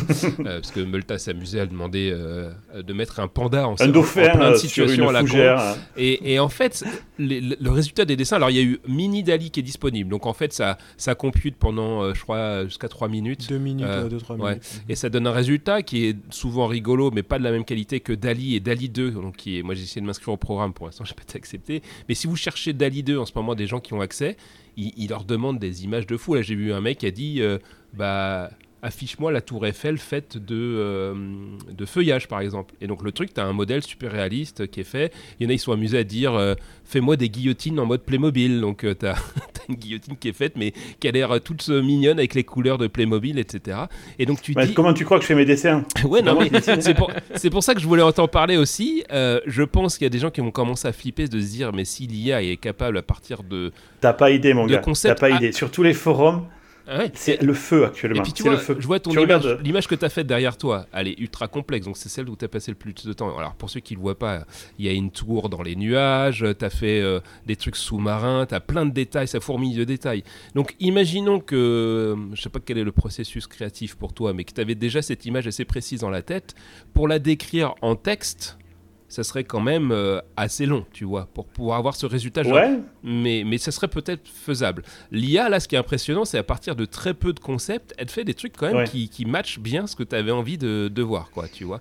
Donc j'imagine que... Et puis elle peut s'adapter à un style. Elle peut te faire style Van Gogh, elle peut te faire style Picasso. C'est pareil. Parce qu'en fait, c'est un tokenizer. C'est-à-dire qu'elle elle pourrait elle, générer du texte ou des pixels. Au final, du moment que le modèle de training a été le même, elle, elle est capable de te générer ça. Et c'est ça qui est ouf. C'est ça qui me tue. Elle arrive à. Enfin, encore une fois, on ne comprend pas comment ça marche. Quoi. On sait quelles sont les règles de départ. Et après, le résultat, c'est. Je pense que même les mecs qui sont derrière sont bluffés. Ah bah clairement, euh, je vais arriver sur une anecdote qui nous a concerné du coup pour une démo qu'on a préparée. Il y a un autre, une, autre des implémentations s'appelle Codex. Euh, donc pour ceux qui sont développeurs Ah qui oui. nous suivent, ils doivent le connaître sous le nom de GitHub Copilot qu'on a lancé récemment d'ailleurs. C'est rigolo de voir les gens partent en vrille en disant euh, alors pourquoi ils partent en vrille? Alors la manière dont ça a été euh, produit, donc on a pris euh, GPT-3 à nouveau. cette fois-ci, on l'a spécialisé, entraîné avec 54 millions de repositories GitHub, donc du code source, open source à disposition, sachant que bah, c'est Microsoft qui a en plus GitHub, donc on a été servir dans notre euh, base de données quelque part. Et à partir de ça, en fait, Codex est capable, à partir de langage naturel euh, ou de contexte dans du code, de produire du code, mais de manière bluffante. C'est-à-dire que tous ceux qui l'ont utilisé aujourd'hui disponible dans VS Code, vous commencez par exemple à dire, euh, je sais pas, vous commencez un commentaire en disant, bah là, j'ai envie de récupérer les 10 premiers tweets de je sais pas quoi. Vous faites tab et il y a l'IA qui fait, à mon avis, c'est ça le code que tu veux faire. Et, et souvent, les gens disent, putain, mais ouais, mais alors on va dire, euh, ah ouais, mais en gros, c'est un super stack overflow, tu vois, parce que. euh, Non, non, mais c'est plus fort. T'as même pas besoin de mettre des commentaires. Je m'en sers pour développer Babylon.js. Et Si tu elle mets le, lit le le contexte bon nom de de ton code. euh, la, la bonne signature. Exactement. Mm. Tu fais la fonction qui va faire compare to boxes, elle te met OK, alors je pense que tu veux faire ça et ça, et le truc il fait quatre lignes, c'est les bons appels, tu fais mon Dieu, qu'est-ce qui vient de se passer? J'ai des moments d'épiphanie comme ça quand je suis en, développe- en train de développer, tu t'arrêtes, tu t'assois et tu te dis qu'est-ce qui vient de se passer à l'instant quoi? Parce que ce code-là, je suis persuadé qu'il n'est pas dans GitHub. C'est vraiment un truc super spécifique pour oui, Babylon.js. il a, elle a il quand même réussi Hmm. Waouh Mais correct Le truc, t'appuies sur F5, ça compile, c'est fini. Et elle fait, ok, bah, c'est bon, j'ai passé ma journée à te dire, alors je voudrais que tu fasses ça, bisous, et on se retrouve ce soir, quoi. C'est- ça, le futur va- du développement. On va, on va revenir à ça parce que du coup, il y en a qui sont flippés. Mais dans cette continuité, du coup, c'est parfait. Euh, Merci, Delta Coche. On l'a utilisé euh, pour faire une démo qu'on a appelée euh, Speaking Word into Existence. Donc, euh, tu décris un, un- un monde et on le crée de manière dynamique. Donc, en fait, la manière dont on a été approché. Les copains de Babylone, c'est qu'ils ils voulaient justement utiliser cette IA pour générer des mondes 3D dynamiques. Donc ils ont commencé ces blaireaux à aller voir les gens d'Unity, euh, sauf que bah, c'est du .NET, donc tout ce qui est dynamique, euh, c'est un peu compliqué, tu vois, de, de produire du code à la volée. Et donc ils ont dit, quel est le langage de merde qui est dynamique? Mais JavaScript, quel est le meilleur moteur 3D basé sur JavaScript? Bah, Babylone. Donc ils nous ont dit en disant, vous pensez que ça serait possible de faire ça? Alors on a tous dit, ah mais grave. Ensuite, bon, nous on bite rien à ton IA là, GPT-3 et OpenAI. Et donc on a fait un meeting, je me souviens. Bon, on lui explique. euh, Il y a Seb, euh, l'autre Seb euh, Van de Berg, euh, qui avait, qui explique voilà où est la doc, voilà comment ça fonctionne et tout. Le gars, donc c'est un ancien, il est bon, hein, avec qui on a travaillé, mais il avait jamais vu Babylone de sa vie, aucune idée de comment fonctionnait l'API, etc. Il a entraîné OpenAI Codex avec un petit peu de trucs Babylone. Et puis deux jours plus tard, il nous fait Ah bah j'ai une démo à vous montrer. Donc ok. Il commence, il tape le texte en disant euh, Crée-moi un cube bleu. Bon, ça crée un cube bleu avec le code. Bon, déjà c'est cool. Moi je me souviens du. Quand j'étais gamin, je rêvais de, de pouvoir faire ça, de tu vois, euh, exprimer du code de manière langage naturel, tu vois. Et souvent ce qu'on faisait, c'est qu'on hardcodait tout en dur. Donc pour l'instant, je dis, je- ça devait vite compliquer tout le, toutes les, tout le graphe que tu peux imaginer. euh. Et ensuite, il fait, bah, mets-moi une sphère au-dessus et au-dessous euh, rouge. Et là, tu dis, le truc comprend que c'est au-dessus, en dessous du cube, tu vois. Donc, il affiche la- les deux Il y a un sphères. contexte. Ouais, il y a un Il y a le contexte. contexte, ouais. Et tu te dis, putain, ça. Ensuite, il fait, tour- fais-moi tourner le cube. Et là, je vois le cube qui se met à tourner. Moi, j'étais déjà, mais en train de me pisser dessus, tu vois. Et c'était que le début de la démo, quoi. et, euh, et je dis, mais comment c'est possible? Il dit, Et le mec, il dit, grâce à ça, j'apprends le code de Babylone. Parce que moi, j'ai aucune idée de comment fonctionne Babylone. Donc, je découvre l'API en posant des questions à l'IA, tu vois. C'est-à-dire que l'IA a réussi à prendre Lui méga montre comment coder. Ouais, exactement. Donc on s'est dit, mais c'est un outil d'éducation qui est monstrueux parce que euh, c'est compliqué en plus la 3D quoi. Et après, la démo d'après, il commence à nous dire, euh, ah bah fais un escalier euh, avec des boîtes, donc le, bah, le truc fait des boîtes les unes sur les autres, etc. Alors c'est pas Ah, forcément. il a créé le système solaire, génère le système solaire, met des anneaux à Saturne, le truc il te met des, il génère un torus autour de. Tu fais. Alors le truc, tu te souviens dans la démo qui nous a le plus scié, un jour il nous fait. euh, alors du coup, il- pour revenir au fait que c'est un peu magique, il testait l'IA, il n'avait pas vraiment de conscience de putain jusqu'où ça peut aller. On n'avait aucune idée de jusqu'où ça pouvait aller. Donc on était, on était vraiment des magiciens en train de dire on a créé un jouet. C'est quoi les capacités de ce- cette connerie qu'on a, qu'on a créée? Les aliens. Les, Les aliens. donc, aliens, mon gars. Reviens, on y revient. on Et y donc, d'un seul coup, il dit Ah bah tiens, bah crée-moi une board de, de chess, tu vois, un, un jeu, une board de jeu d'échecs. Le truc, il te crée une board de 8 par 8 avec une alternance de noir et blanc. Noir et blanc. Et, et là, les- on s'est tous arrêtés. Alors, il n'y avait plus un bruit dans le meeting. Genre, tous, on se dit, qu'est-ce qui vient de se passer? Et d'un seul coup, je lui dis Mais attends, mais faut que tu m'expliques. Comment l'IA sait qu'une board de chess, là, de, de, de jeu d'échecs, c'est 8 par 8 avec cette alternance? Il dit Ah, bah parce qu'en fait, elle a dû scanner des repos GitHub qui font des jeux d'échecs et en déduire qu'une board de jeu d'échecs, c'est. Je dis Non, mais même si tu m'expliques Non. Mm, c'est- Je, je- Allô? ouais, je comprends pas ce qui vient de se passer. C'est un truc de ouf, quoi. Et du coup, quand il me montrait ça, on voyait le code généré. Je lui dis, je pense que si tu le montres aux développeurs, ils vont jamais nous croire. C'est-à-dire que tant tu, tu ne joues pas avec l'IA, tu ne peux pas, tu peux pas croire le truc. Tu dis c'est des bullshit, ils ont tout hardcodé, etc. Donc, on a essayé de montrer euh, le code. J'étais un peu déçu, je m'attendais à ce que les gens s'excitent plus. Moi, cet event, euh, build, il a moins marché que, que je ne le pensais. Euh, mais, mais du coup, on voulait le mettre sur le playground de Babylone. Donc, le playground, c'est l'endroit où vous pouvez euh, bah, jouer avec l'API en tant que développeur. Et rapidement, on a des problèmes typiques qu'on a quand on met à disposition une IA. C'est euh, il y a tous les débiles qui vont essayer de, de tordre l'IA pour lui faire faire des de Ah, la de lui merde. faire dessiner une bite Ah, ou ouais. de, de dire Ouais. de la Ah, merde. moi, j'ai tout de suite pensé à ça. Je me suis dit, bah, ouais. Donc en fait, on, on se disait ah non, il faut que- du coup, faut que le- on va pas le mettre en public, à- accessible à n'importe qui, parce que pour moi, c'était le seul moyen de prouver aux gens en fait que c'est Ouais. ça marche vraiment. Il faut que tu le testes. En fait, tu sais, il y a des, des Et- trucs tant que tu l'as pas expérimenté, t'y crois pas quoi. Alors, j'ai j'ai quelques questions ensuite là. Et si, est-ce que vous lui avez demandé de générer les pièces dessus? Des pièces. Non, non, de, parce de l'échec. Je pense que du coup là, là Le le- truc, c'est que le- fa- il fallait les modèles après, tu vois. euh, et on l'a on l'a ah, couplé puis- avec une base de modèles qu'on a dans PowerPoint. Le problème, c'est que la base de modèles qu'on avait dans PowerPoint, elle n'est pas catégorisée. C'est-à-dire qu'on euh, t'as pas là, une description de, de à, quoi, à quoi ressemble la pièce, tu vois. Donc il faudrait. euh, Et c'est là où on a une intervention humaine à faire à chaque fois pour que l'IA devienne pertinente. Il faut à chaque fois la- l'alimenter avec euh, des données qui soient quand même de qualité, tu vois. Euh, mais ça serait possible. En théorie, euh, on, on a on- dans la démo, à un moment donné, il demande affiche-moi un astronaute, etc. Ça va charger les modèles qui correspondent, quoi. Et donc, pour revenir à nous les c'est un peu développeurs, dingo en effet. Quand tu t'en sers, et comme tu dis Davros, il faut s'en servir pour le réaliser parce que là même en t'écoutant, si tu l'as pas utilisé, les gens vont douter. Mais une fois que tu t'en sers, même avoir un chat, j'adorerais avoir un chat avec GPT-3 pour de vrai. Tu vois, j'aimerais ou Lambda plutôt. J'aimerais vraiment essayer, tu vois, de lui dire, euh, de, le- de voir.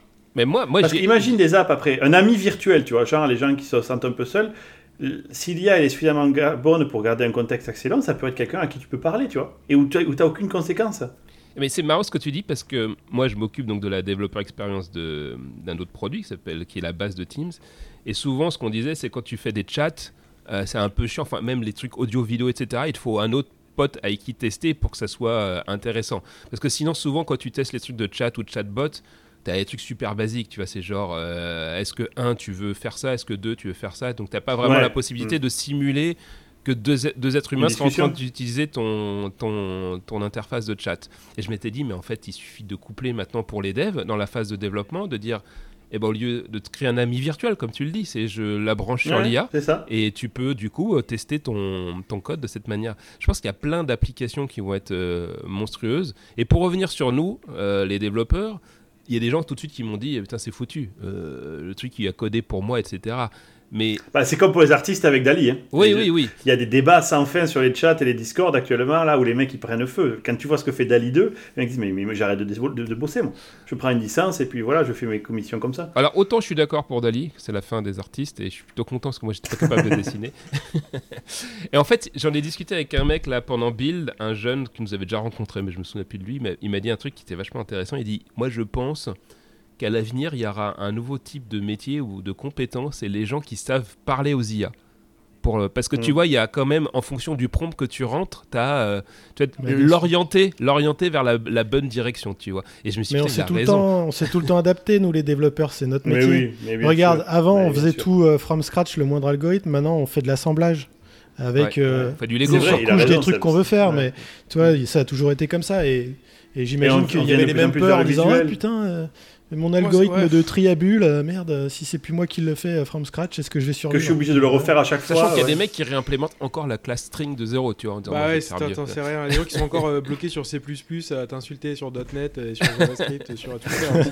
Ah, Ouais, je moi, c'est vois pour bien ça, là, de je, qui tu je sens parles. le truc tourner un peu, donc je suis en train de passer mon diplôme d'instructeur de kite là, au cas où, tu vois, pour avoir un petit backup. Ouais, t'as raison, t'as raison.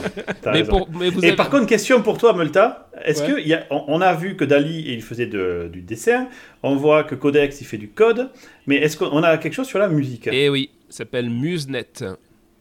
Énorme. On peut l'essayer? C'est essayable ou pas? Euh, Parce que moi j'ai envie de faire de la musique, mais je sais pas le faire. Du coup, On l'avait pas-. Du coup, est-ce que ça sera vraiment toi qui fais de la musique? Parce que c'est comme si tu me disais à moi, Bah ouais. fais ce morceau, ou à Davrous, tu vois. On l'avait pas évoqué du moment que j'ai de la musique. Moi j'ai besoin d'une musique pour mettre sur mes dessins. Je voudrais faire des petites animations dessus, c'est une petite vidéo. Mais vous êtes, vous mettez des années les deux là à faire des musiques, du coup. Je vais me Mais vous savez les quoi. gars, on avait dit la dernière fois, en fait, il y a un gars qui est très connu, de, un producteur de musique, et tout le monde pense qu'en fait le mec, il a fait une sorte de de- de- d'IA ou euh, un truc qui euh, justement réutilise les patterns qu'on aime bien entendre à l'oreille, tu vois, et qu'il a qu'il a fait un apprentissage là-dessus. Et ce David mec, Guetta. il sort tout le temps des, non non, pas lui, un autre gars, un gars qui est connu des, des producteurs, Gattet, mais, David Gattet. mais qui est pas, ouais, mais un gars qui est pas connu du public comme ça, et qui revend en fait ces trucs. Et du coup, on pense que lui, il utilise quelque chose comme ça. Moi, je, je rêvais de pouvoir tester cette IA. Raison. je veux j'ai pas jamais- être, je veux pas être méchant avec la musique, mais pour moi c'est le truc le plus facile à, à rentrer dans ce genre de. Bim quoi. Bim C'est vrai que dans la liste C'est des de artistes, truc moi je mets les musiciens super bas c'est vraiment ceux, c'est le plus facile. Avec les artistes, genre euh, les, les dessinateurs c'est très très haut, Ouais, normal, mais les, dess- ouais. les musiciens c'est des, c'est des mec. J'ai le même La classement, je te rassure. T'as les gars, pour- ils ont pour- 5 cordes, euh, ils gueulent, c'est bon quoi. Tu fais Pour pareil. avec conclure, pour conclure, pour passer à nos recommandations, euh, en gros, moi, pour les développeurs, c'est exactement ce que tu as dit à Kumasai. Je le vois comme un outil de productivité, c'est-à-dire que Mais oui, tu, bien tu- sûr. tu peux pas dire euh, génère-moi un programme qui va, tu vois, qui va fais-moi un tableur, tu vois, qui est, qui est capable d'avoir un, un langage de macro intégré. Ça va être des boosters. Et avant, enfin, on était déjà arrivé à ce stade-là où il y a plein de gens, de toute façon, ils copiaient-collaient du code qu'ils ne comprenaient pas. Le problème, c'est si t'as pas les bases, effectivement, si l'IA se plante tu- parce qu'elle est pas, eh ben il faut capable de comprendre. pas parfaite, Ouais, hein. et donc il faut modifier le code. C'est-à-dire que si tu as 90% du code qui est bon et tu modifies deux trois trucs et ça passe, ça t'a fait gagner du temps. Mais elle a- on est loin d'avoir le niveau effectivement Je d'intelligence. suis entièrement d'accord, entièrement d'accord avec toi. J'ai eu un débat il n'y a pas plus tard qu'il y a deux jours avec un gars là sur un forum où euh, je discutais, je faisais, je montrais les étapes préliminaires de mon dessin et j'ai donc utilisé Blender qui est un outil 3D. Ça m'aide énormément pour faire l'architecture et avoir une perspective correcte. Et là, le débat a été, mais non, c'est de la triche, tu vois. C'est exactement la même chose. Mais non, connard, c'est un outil. Qu'est-ce que je vais me faire chier puisque j'ai un outil? Mais là, c'est pareil, l'IA, elle va arriver, elle va nous aider, elle va nous aider à faire des blocs, on n'en a plus besoin, on va pouvoir s'élever encore plus, faire des trucs plus complexes. C'est la même histoire. C'est toujours Bah, De toute pareil. façon, si tu le prends comme ça, un ordinateur c'est de la triche, l'électricité Eh c'est oui, de la triche. exactement. Pourquoi il va pas chercher des cailloux et qu'il les casse et qu'il voilà, fait des dessins pelle- euh, dans la, dans la la vase quoi Et sans, Ouais, sans, sans pelle, tu, tu peux pas creuser en plus. euh, Tu peux extrapoler ce truc à l'infini quoi. Et donc voilà, c'est je voulais. faut- alors faut je pense accepter le qu'on- je pense qu'on pourrait débattre à l'infini. Alors petite anecdote hier, j'étais à mon premier TEDx euh, à Saclay et il y a eu un débat. C'était bien. Ouais, c'était vraiment. euh, Je m'attendais à ce que ça soit vraiment moins bien, mais il y avait des sessions intéressantes. Et il y avait toujours ce moment, il y a toujours des moments que je trouve débiles, qui étaient euh, prise de conscience sur notre dépendance, sur la technologie, les IA, enfin le grand truc classique, tu vois. Et qui disait est-ce qu'on n'a pas trop sous-traité une partie de notre intelligence à notre smartphone? Il disait aujourd'hui, un jeune, hein, il peut pas se balader tout seul sans son smartphone euh, parce qu'il faut Google Maps pour se déplacer dans la rue. Nous, on a encore ce savoir-faire et tout. Et moi, je trouvais ça d'une connerie absolue, en fait. C'est-à-dire que on, on- je suis d'accord, on a- c'est de la merde. on a évolué avec la technologie, donc on a sous-traité une partie des trucs euh, les- à, à faible valeur ajoutée pour se, normalement se concentrer. Alors il se trouve qu'il y a des gens qui sont devenus complètement débiles à cause de ça et à regarder toute la journée euh, TikTok. Mais ça, c'est forcément, il y aura toujours des débiles, quelle que Ah, soit la C'est technologie. vrai que quand il passait 10 heures dans les champs à Sarclay, c'était au moins aussi intelligent. Ouais. Et, C'était bien mieux à l'époque. et donc pour moi, je trouve que la technologie, bah, elle est là pour nous aider à être, euh, à nous concentrer sur les tâches essentielles. Et là, dans le cas du code, c'est est-ce qu'on a vraiment besoin de savoir exactement comment tu vois euh, aller chercher dans une string, quel que soit le langage et tout? On- tu l'as fait une fois, tu comprends le principe. Si tu peux demander à l'IA, euh, putain, le nombre de fois où ça m'arrive encore, moi, je dis, putain, je me souviens plus comment on fait ça en JavaScript parce que je m'en sers une fois de temps en temps. Bah, tu vas sur Stack Overflow. Bah ouais, tu vas sur Stack Ouais. Overflow, bah là c'est intégré Ouais. et c'est encore mieux intégré parce que ça prend euh, le contexte autour de toi. Et donc c'est pour ça que ça me fait d'autant plus marrer que les gens disent Mais en fait c'était gratuit pendant la phase de, de test, maintenant c'est 10 balles par mois. Mais putain, si t'es dev, de faire gagner du temps, 10 balles par mois, c'était pas. En plus, en tant que Il y a plein de gens qui le reconnaissent. Non, mais en tant Il y a que plein de gens qui le reconnaissent de logiciel, on crée de la, nous on crée du logiciel, donc on vend ce genre de truc potentiellement.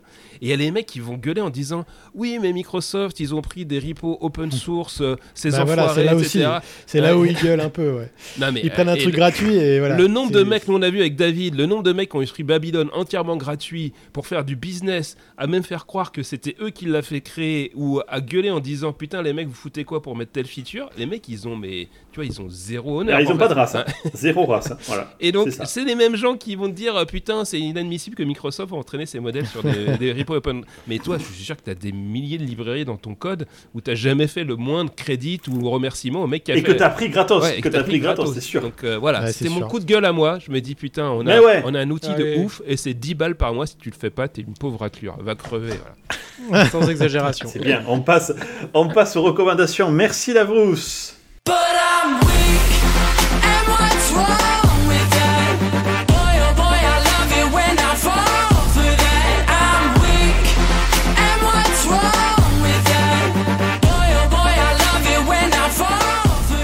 Allez, tiens, c'est quoi? On va demander à Multa de nous dire un peu ce qu'il a fait kiffer ce mois-ci. Alors, euh, donc moi c'est un groupe, je pense pas que j'en ai déjà parlé, mais euh, je suis allé à un concert récemment là, un groupe de musique qui s'appelle AJR, qui sont Ça les- ces trois gars, euh, c'est leur prénom, je sais plus, Adam euh, quelque chose et je sais pas quoi, John. Josh et Ryan. Adam, John et. Robert.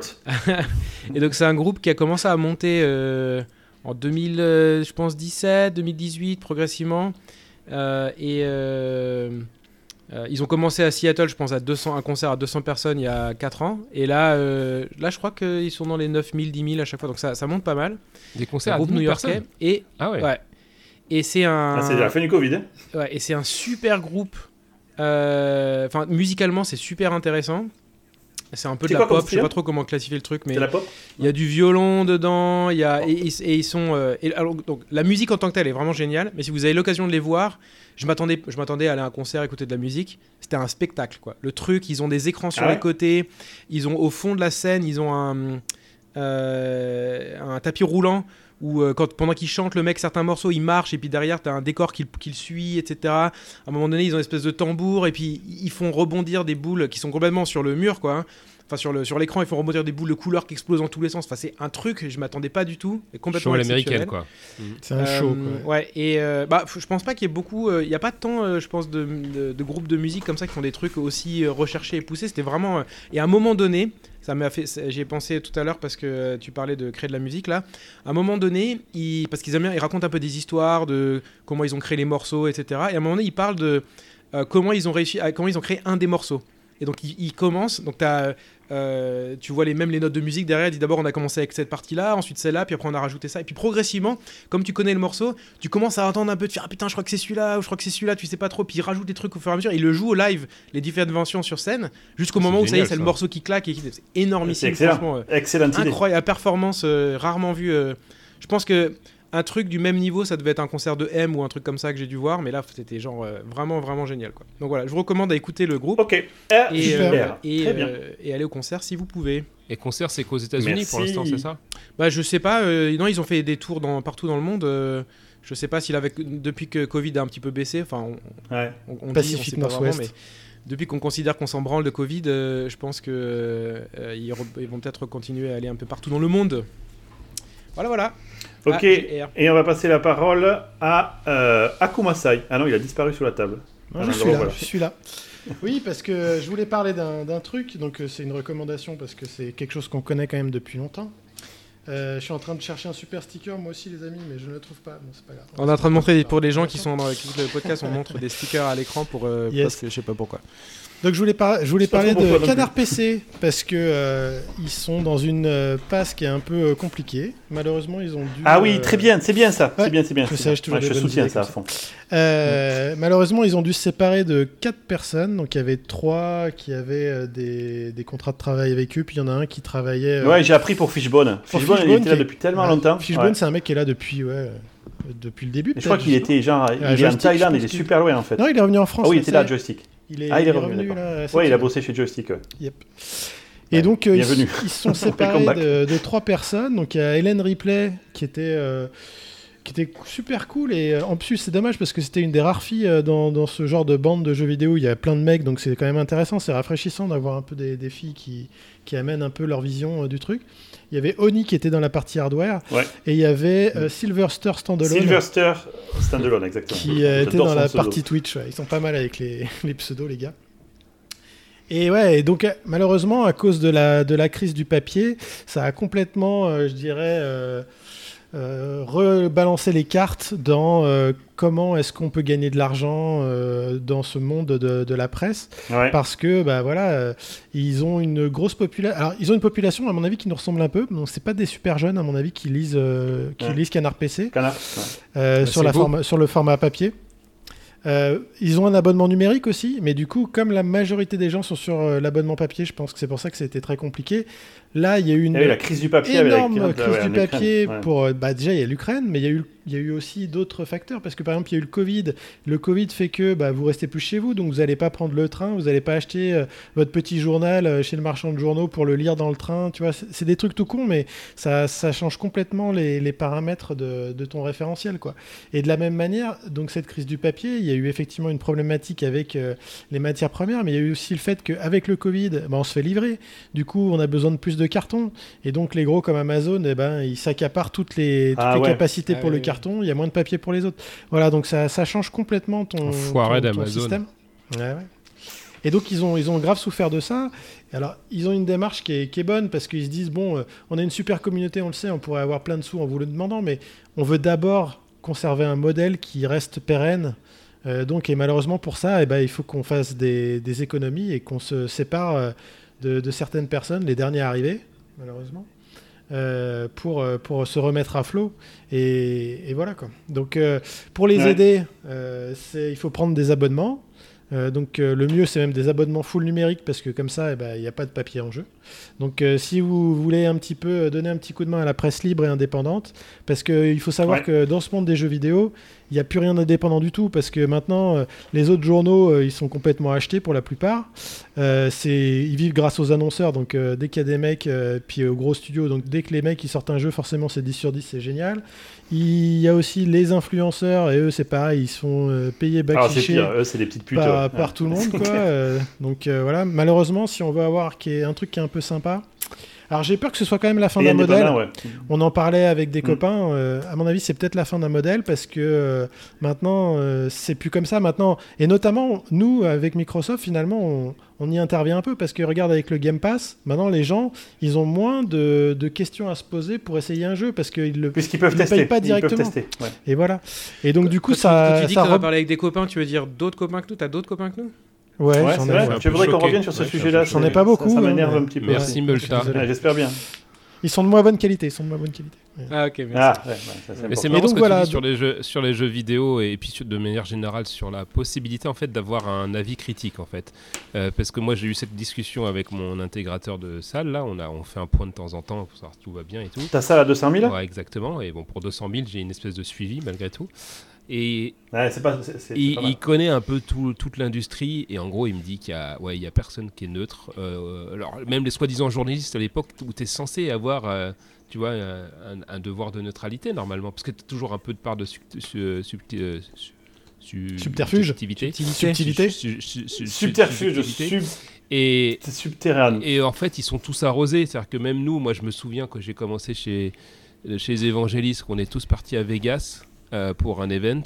Et je dis, je dis, bon, bah, il y a un copain qui amène les journalistes. Je lui dis, ok, c'est cool, on amène les journalistes, ouais. Euh, ah, bah, c'est cool, leur, leur, euh, leur, leur boîte leur paye ça. Ah non, mais on les, on les paye. euh, Non, non, c'est nous qui payons on, tout. Bah on ouais, paye le clair. voyage, l'hôtel, la bouffe sur place et tout. Je dis, Mais attends, comment veux-tu avoir un avis neutre quand la boîte t'a payé tout le truc, quoi? Et c'est un truc, c'est dans tout- toutes les industries, c'est pareil.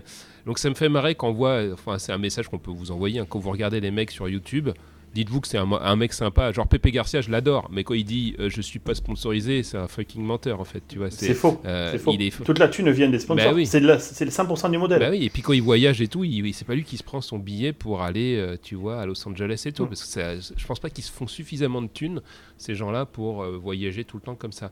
Donc c'est un peu dommage Non, parce que. Sur un truc YouTube, pour gagner de l'argent, il faut avoir des dizaines de millions de vues, tu vois, et c'est pas le cas. Donc Ouais. forcément, c'est qu'il y a Mais autre du chose. coup, il y a un problème quand même. Aujourd'hui, si tu veux te faire un avis sur quelque chose, que ce soit un jeu ou autre chose, si les- tu sais que les journalistes et les influenceurs, ils sont biaisés, bon, euh, ça te donne quand même une ordre d'idée de ce qui existe sur le marché. Mais si tu vas sur les forums, euh, le, le nombre de mecs qui vont te dire c'est quoi le meilleur ampli euh, Ah bah moi j'ai un Denon, je sais pas quoi, le meilleur ampli c'est le Denon. Bah, parce qu'en fait, ils vont dire que leur matos c'est le meilleur forcément, tu vois. Mais oui, Euh, parce que j'ai fait le meilleur Ah, choix. J'ai fait le meilleur choix, besoin de te, de te tu vois, de biais de confirmation, tu vois. Donc du coup, sur les forums, c'est impossible d'avoir aussi des avis. J'imagine quand même c'est compliqué en tant que consommateur de se faire un avis de. C'est pour ça que finalement Ouais, les Game Pass, le fait de pouvoir tester, tu vois, c'est l'avantage d'un truc immatériel par rapport à un ampli, tu vas pas t'amuser à prendre euh, les 20 amplis qui existent, les brancher, écouter et puis te faire ton avis, tu vois. Il y a un moment donné, il faut que tu, tu te décides sur un truc, quoi. Le Game Pass ou les démos, moi j'aimais bien les démos quand j'étais gamin, parce que je me suis dit, avant de claquer 400 balles dans les jeux ou 500 balles, Ouais, t'as acheté le magazine avec le CD Ouais, dessus tu et t'as disais, bah, bah, ouais. c'est cool, ouais, ça, me, ça me conforte dans mon choix de le, de le tester. Et donc, euh, On avait les ça bien. Ouais, les shareware, moi je trouve ça bien. ouais. Ok, merci Davos. Euh, et du coup, euh, moi je vais vous parler de Zigo, Z-I-G-O. Euh, Zigo, en fait, alors, petite histoire, et je vais vous apprendre quelque chose, je pense. Donc, je vais nager là, dans une piscine, Dans ton bien, dessin et le, je, me fixe, je me fixe un objectif de faire un certain nombre de longueurs. Sauf que mon cerveau, encore une fois, c'est de la merde, parce que dès la première longueur, je commence à compter. Je me dis, bon, allez, il m'en reste plus que 23, plus que 22. C'est horrible de faire ça. Je me fais chier à, à vitesse turbonucléaire. Et c'est un risque pour moi de me démotiver. Donc du coup, je me suis dit, ce que je vais faire, je vais écouter des podcasts. Sauf que je suis dans l'eau. Donc j'ai regardé un petit peu, j'ai trouvé des, casques euh, que vous pouvez mettre dans l'eau, dans les oreilles, là, et qui sont, euh, qu'on peut mettre dans l'eau. quoi. Et mon iPhone, euh, ça tombe bien, il, est, euh, il peut aller dans l'eau. Sauf qu'avoir un fil qui part de mon iPhone vers le casque, c'est de la merde. Je me prends les, les, mains- les mains dedans, j'arrive pas à nager. Si je fais un dos crawlé, je, je perds tout. Je me suis dit, ok, c'est pas la bonne solution. L'autre solution, et j'ai une montre Apple Watch. dire, ouais, ouais. Elle, elle est Bluetooth, super. Oui, sauf que le Bluetooth, sachez-le maintenant, moi je l'ai découvert pour vous, Dans ça passe pas dans l'eau. Voilà, le. Bluetooth c'est blo- c'est bloqué par l'eau en fait. Ah, ça marche pas du tout. Dès que tu euh, sors la la montre de l'eau, réfraction t'entends le son, quoi. tu mets la montre dans l'eau, tu, tu perds Je le. pas le le- savoir, la raison écouter de la musique. C'est un design flow. Ouais, non du coup, ça te faisait des mix, mais les mix étaient beaucoup moins bons que ceux de DJ Multa pour le coup. Donc, je me suis renseigné, j'ai trouvé sur internet une boîte qui s'appelle Zigo. Et alors, Zigo, c'est très fiable, c'est très bien. Tu laisses ton téléphone sur le bord de la piscine. Il est en Bluetooth avec le petit émetteur Zigo. Et Zigo, en fait, il va connecter avec un casque par ondes radio. Les ondes radio, parce que je me suis dit, putain, mais comment ils font les plongeurs? Ils se parlent bien entre eux, tu sais, dans l'armée, on voit tout ça. Et en fait, j'utilise des ondes radio qui traversent l'eau. Très bien. Donc là, Zigo, euh, shopzigo.com si vous voulez aller. Et du coup, le casque, il est bien parce que c'est pas un casque intra-auriculaire. C'est le même casque que celui qu'a Multa. C'est un truc qui s'appuie sur les tempes et qui, qui donc euh, envoie les ondes à travers le- les os. Du coup, même si Ah tu es oui, dans l'eau, que ce soit, tu as le même système de son. D'accord. C'est la propagation euh, acoustique sur, sur tes os. Et voilà, et donc c'est génial. Voilà, ça s'appelle Zigo, c'est pas coup, donné, c'est t'arrives à- 150 c'est balles. suffisamment intelligible pour que ça soit. euh, Ah ouais. Ah ouais, moi j'écoute tous mes podcasts sous, le, sous la piscine. Et c'est là, pas je peux faire des, de des nager et, et de, enfin, tu vois, de pas être vraiment concentré. Moi, j'aurais peur de rentrer dans quelqu'un Ouais. ou, enfin, tu vois, Non mais Tu sais, c'est des lignes. nage Il y a des, ouais, des lignes, c'est il y a que toi sur ta ligne. C'est quand Ah, tu vas dans aux, une aux piscine, tu- États-Unis, tu euh, ligne. peut-être, mais moi, euh, alors ça fait très longtemps que j'ai pas été dans une piscine, mais euh, mais dans les lignes, euh, une partie de la piscine était condamnée pour ceux qui voulaient faire des longueurs euh, et l'autre Ah oui, non, non, non, non, là c'est une piscine euh, dans un club de sport et du coup, euh, tu vois, tu, il n'y a que les gens qui nagent et on ne peut être que 5 à la fois dans la piscine parce qu'il y a 5 lignes. Ah ok, Du coup, ouais, tu donc viens Tu réserves, tu réserves tu ton nages. spot à l'avance? Ah, et puis ouais, tu réserves ton sport et moi franchement, mais, mais c'est brain dump du coup, tu fais rien en fait. Et moi c'était horrible, j'arrivais pas à faire mes longueurs parce qu'au bout d'un moment j'en pétais, je me dis, mais je vais devenir fou quoi. Ouais. Imagine-toi dans une pièce, tu fais rien, voilà, tu fais rien. Ah, si tu De toute façon, j'aime pas ça- faire du sport donc ça m'aide pas quoi. J'imagine ça bien, ça me dérange pas trop. Ouais, ouais, ben moi ça, voilà, je- j'aime pas ça. Du coup, grâce à Zigo, je peux écouter des podcasts. Voilà. Ouais, c'est Euh, intéressant. C'est intéressant, ouais. Ok messieurs, ben écoutez, Il voilà, ça conclut cet épisode. Ah ouais, parce que je t'ai pas demandé. C'est pas pourquoi. je Parce que t'as parlé, t'as- tu parles tout le temps Mais en oui, fait. C'est le problème. Donc Davrous, s'il te plaît, veux-tu bien nous donner ton, ta recommandation Non, on veut pas l'entendre maintenant, c'est trop tard. On a- Moi j'étais déjà en mode. En plus, elle est bonne sa recommandation. Et en fait, moi, j'ai euh, j'ai découvert autour d'un repas chez Olivier Zrati, euh, qui est euh, un ami maintenant, et qui qui m'invite de temps en temps. Et il y avait d'autres personnes que vous connaissez. Et je suis passé pour le blaireau de service parce que j'étais le seul à pas connaître l'histoire de Terranos.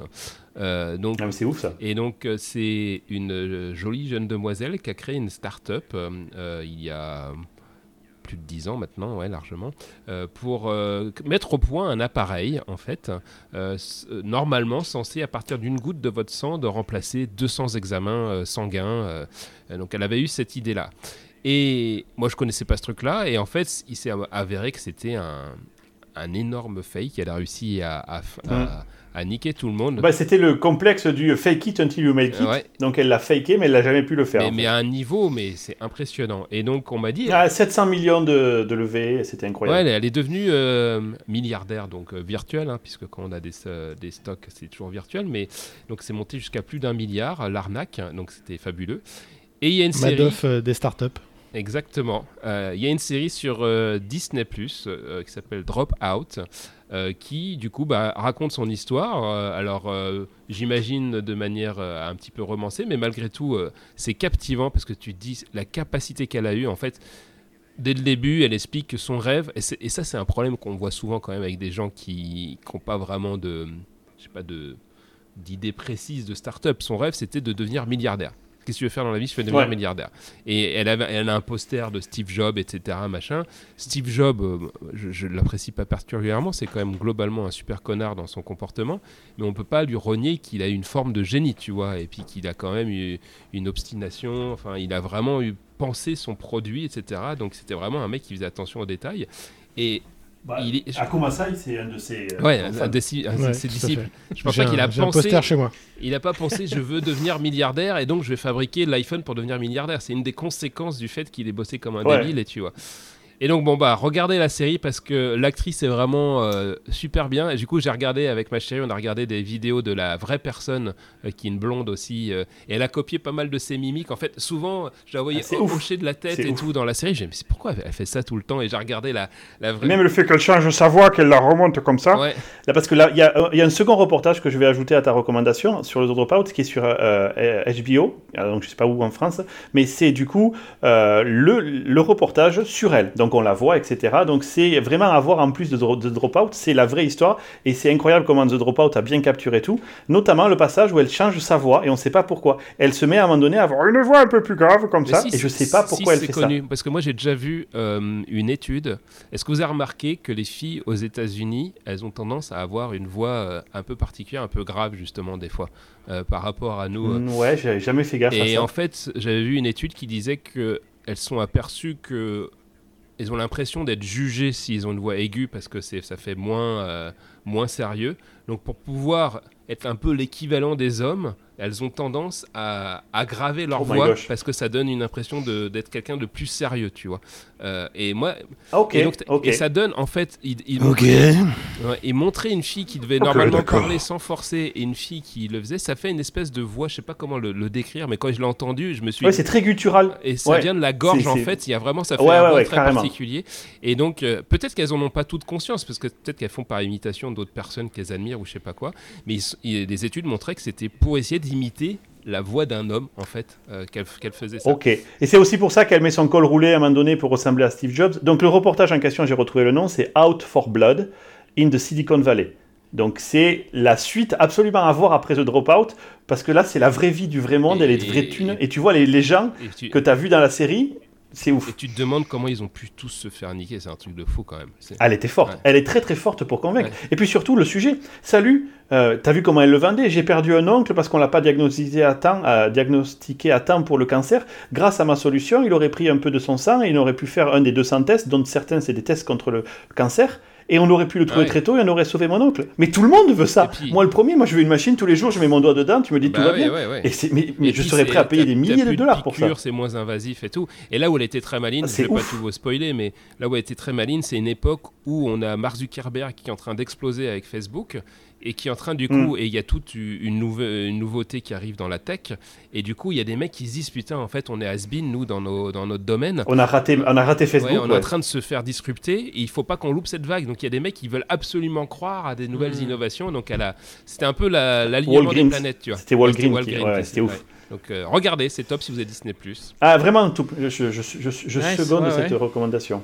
Bonne recommandation. Ok, la- donc là, on a fait le là, c'est tour. la- c'est Merci la- tout le c'est monde. la vraie fin du coup. Là, c'est la la fin. Ok, très bien. Bon, bah écoutez, bisous messieurs, on se retrouve dans un mois. À plus Bisous, Ciao, ciao. bye bye.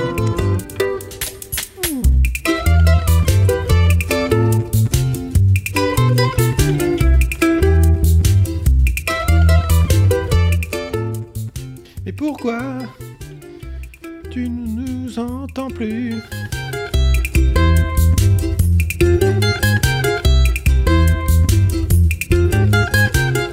Ça parce que t'es colère. Tu dis ça parce que t'es colère essentiellement.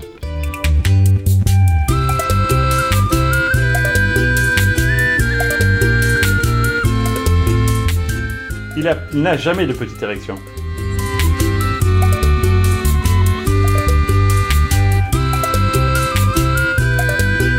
C'est mon moment préféré quand j'assemble le podcast, c'est d'aligner tout bien les claps.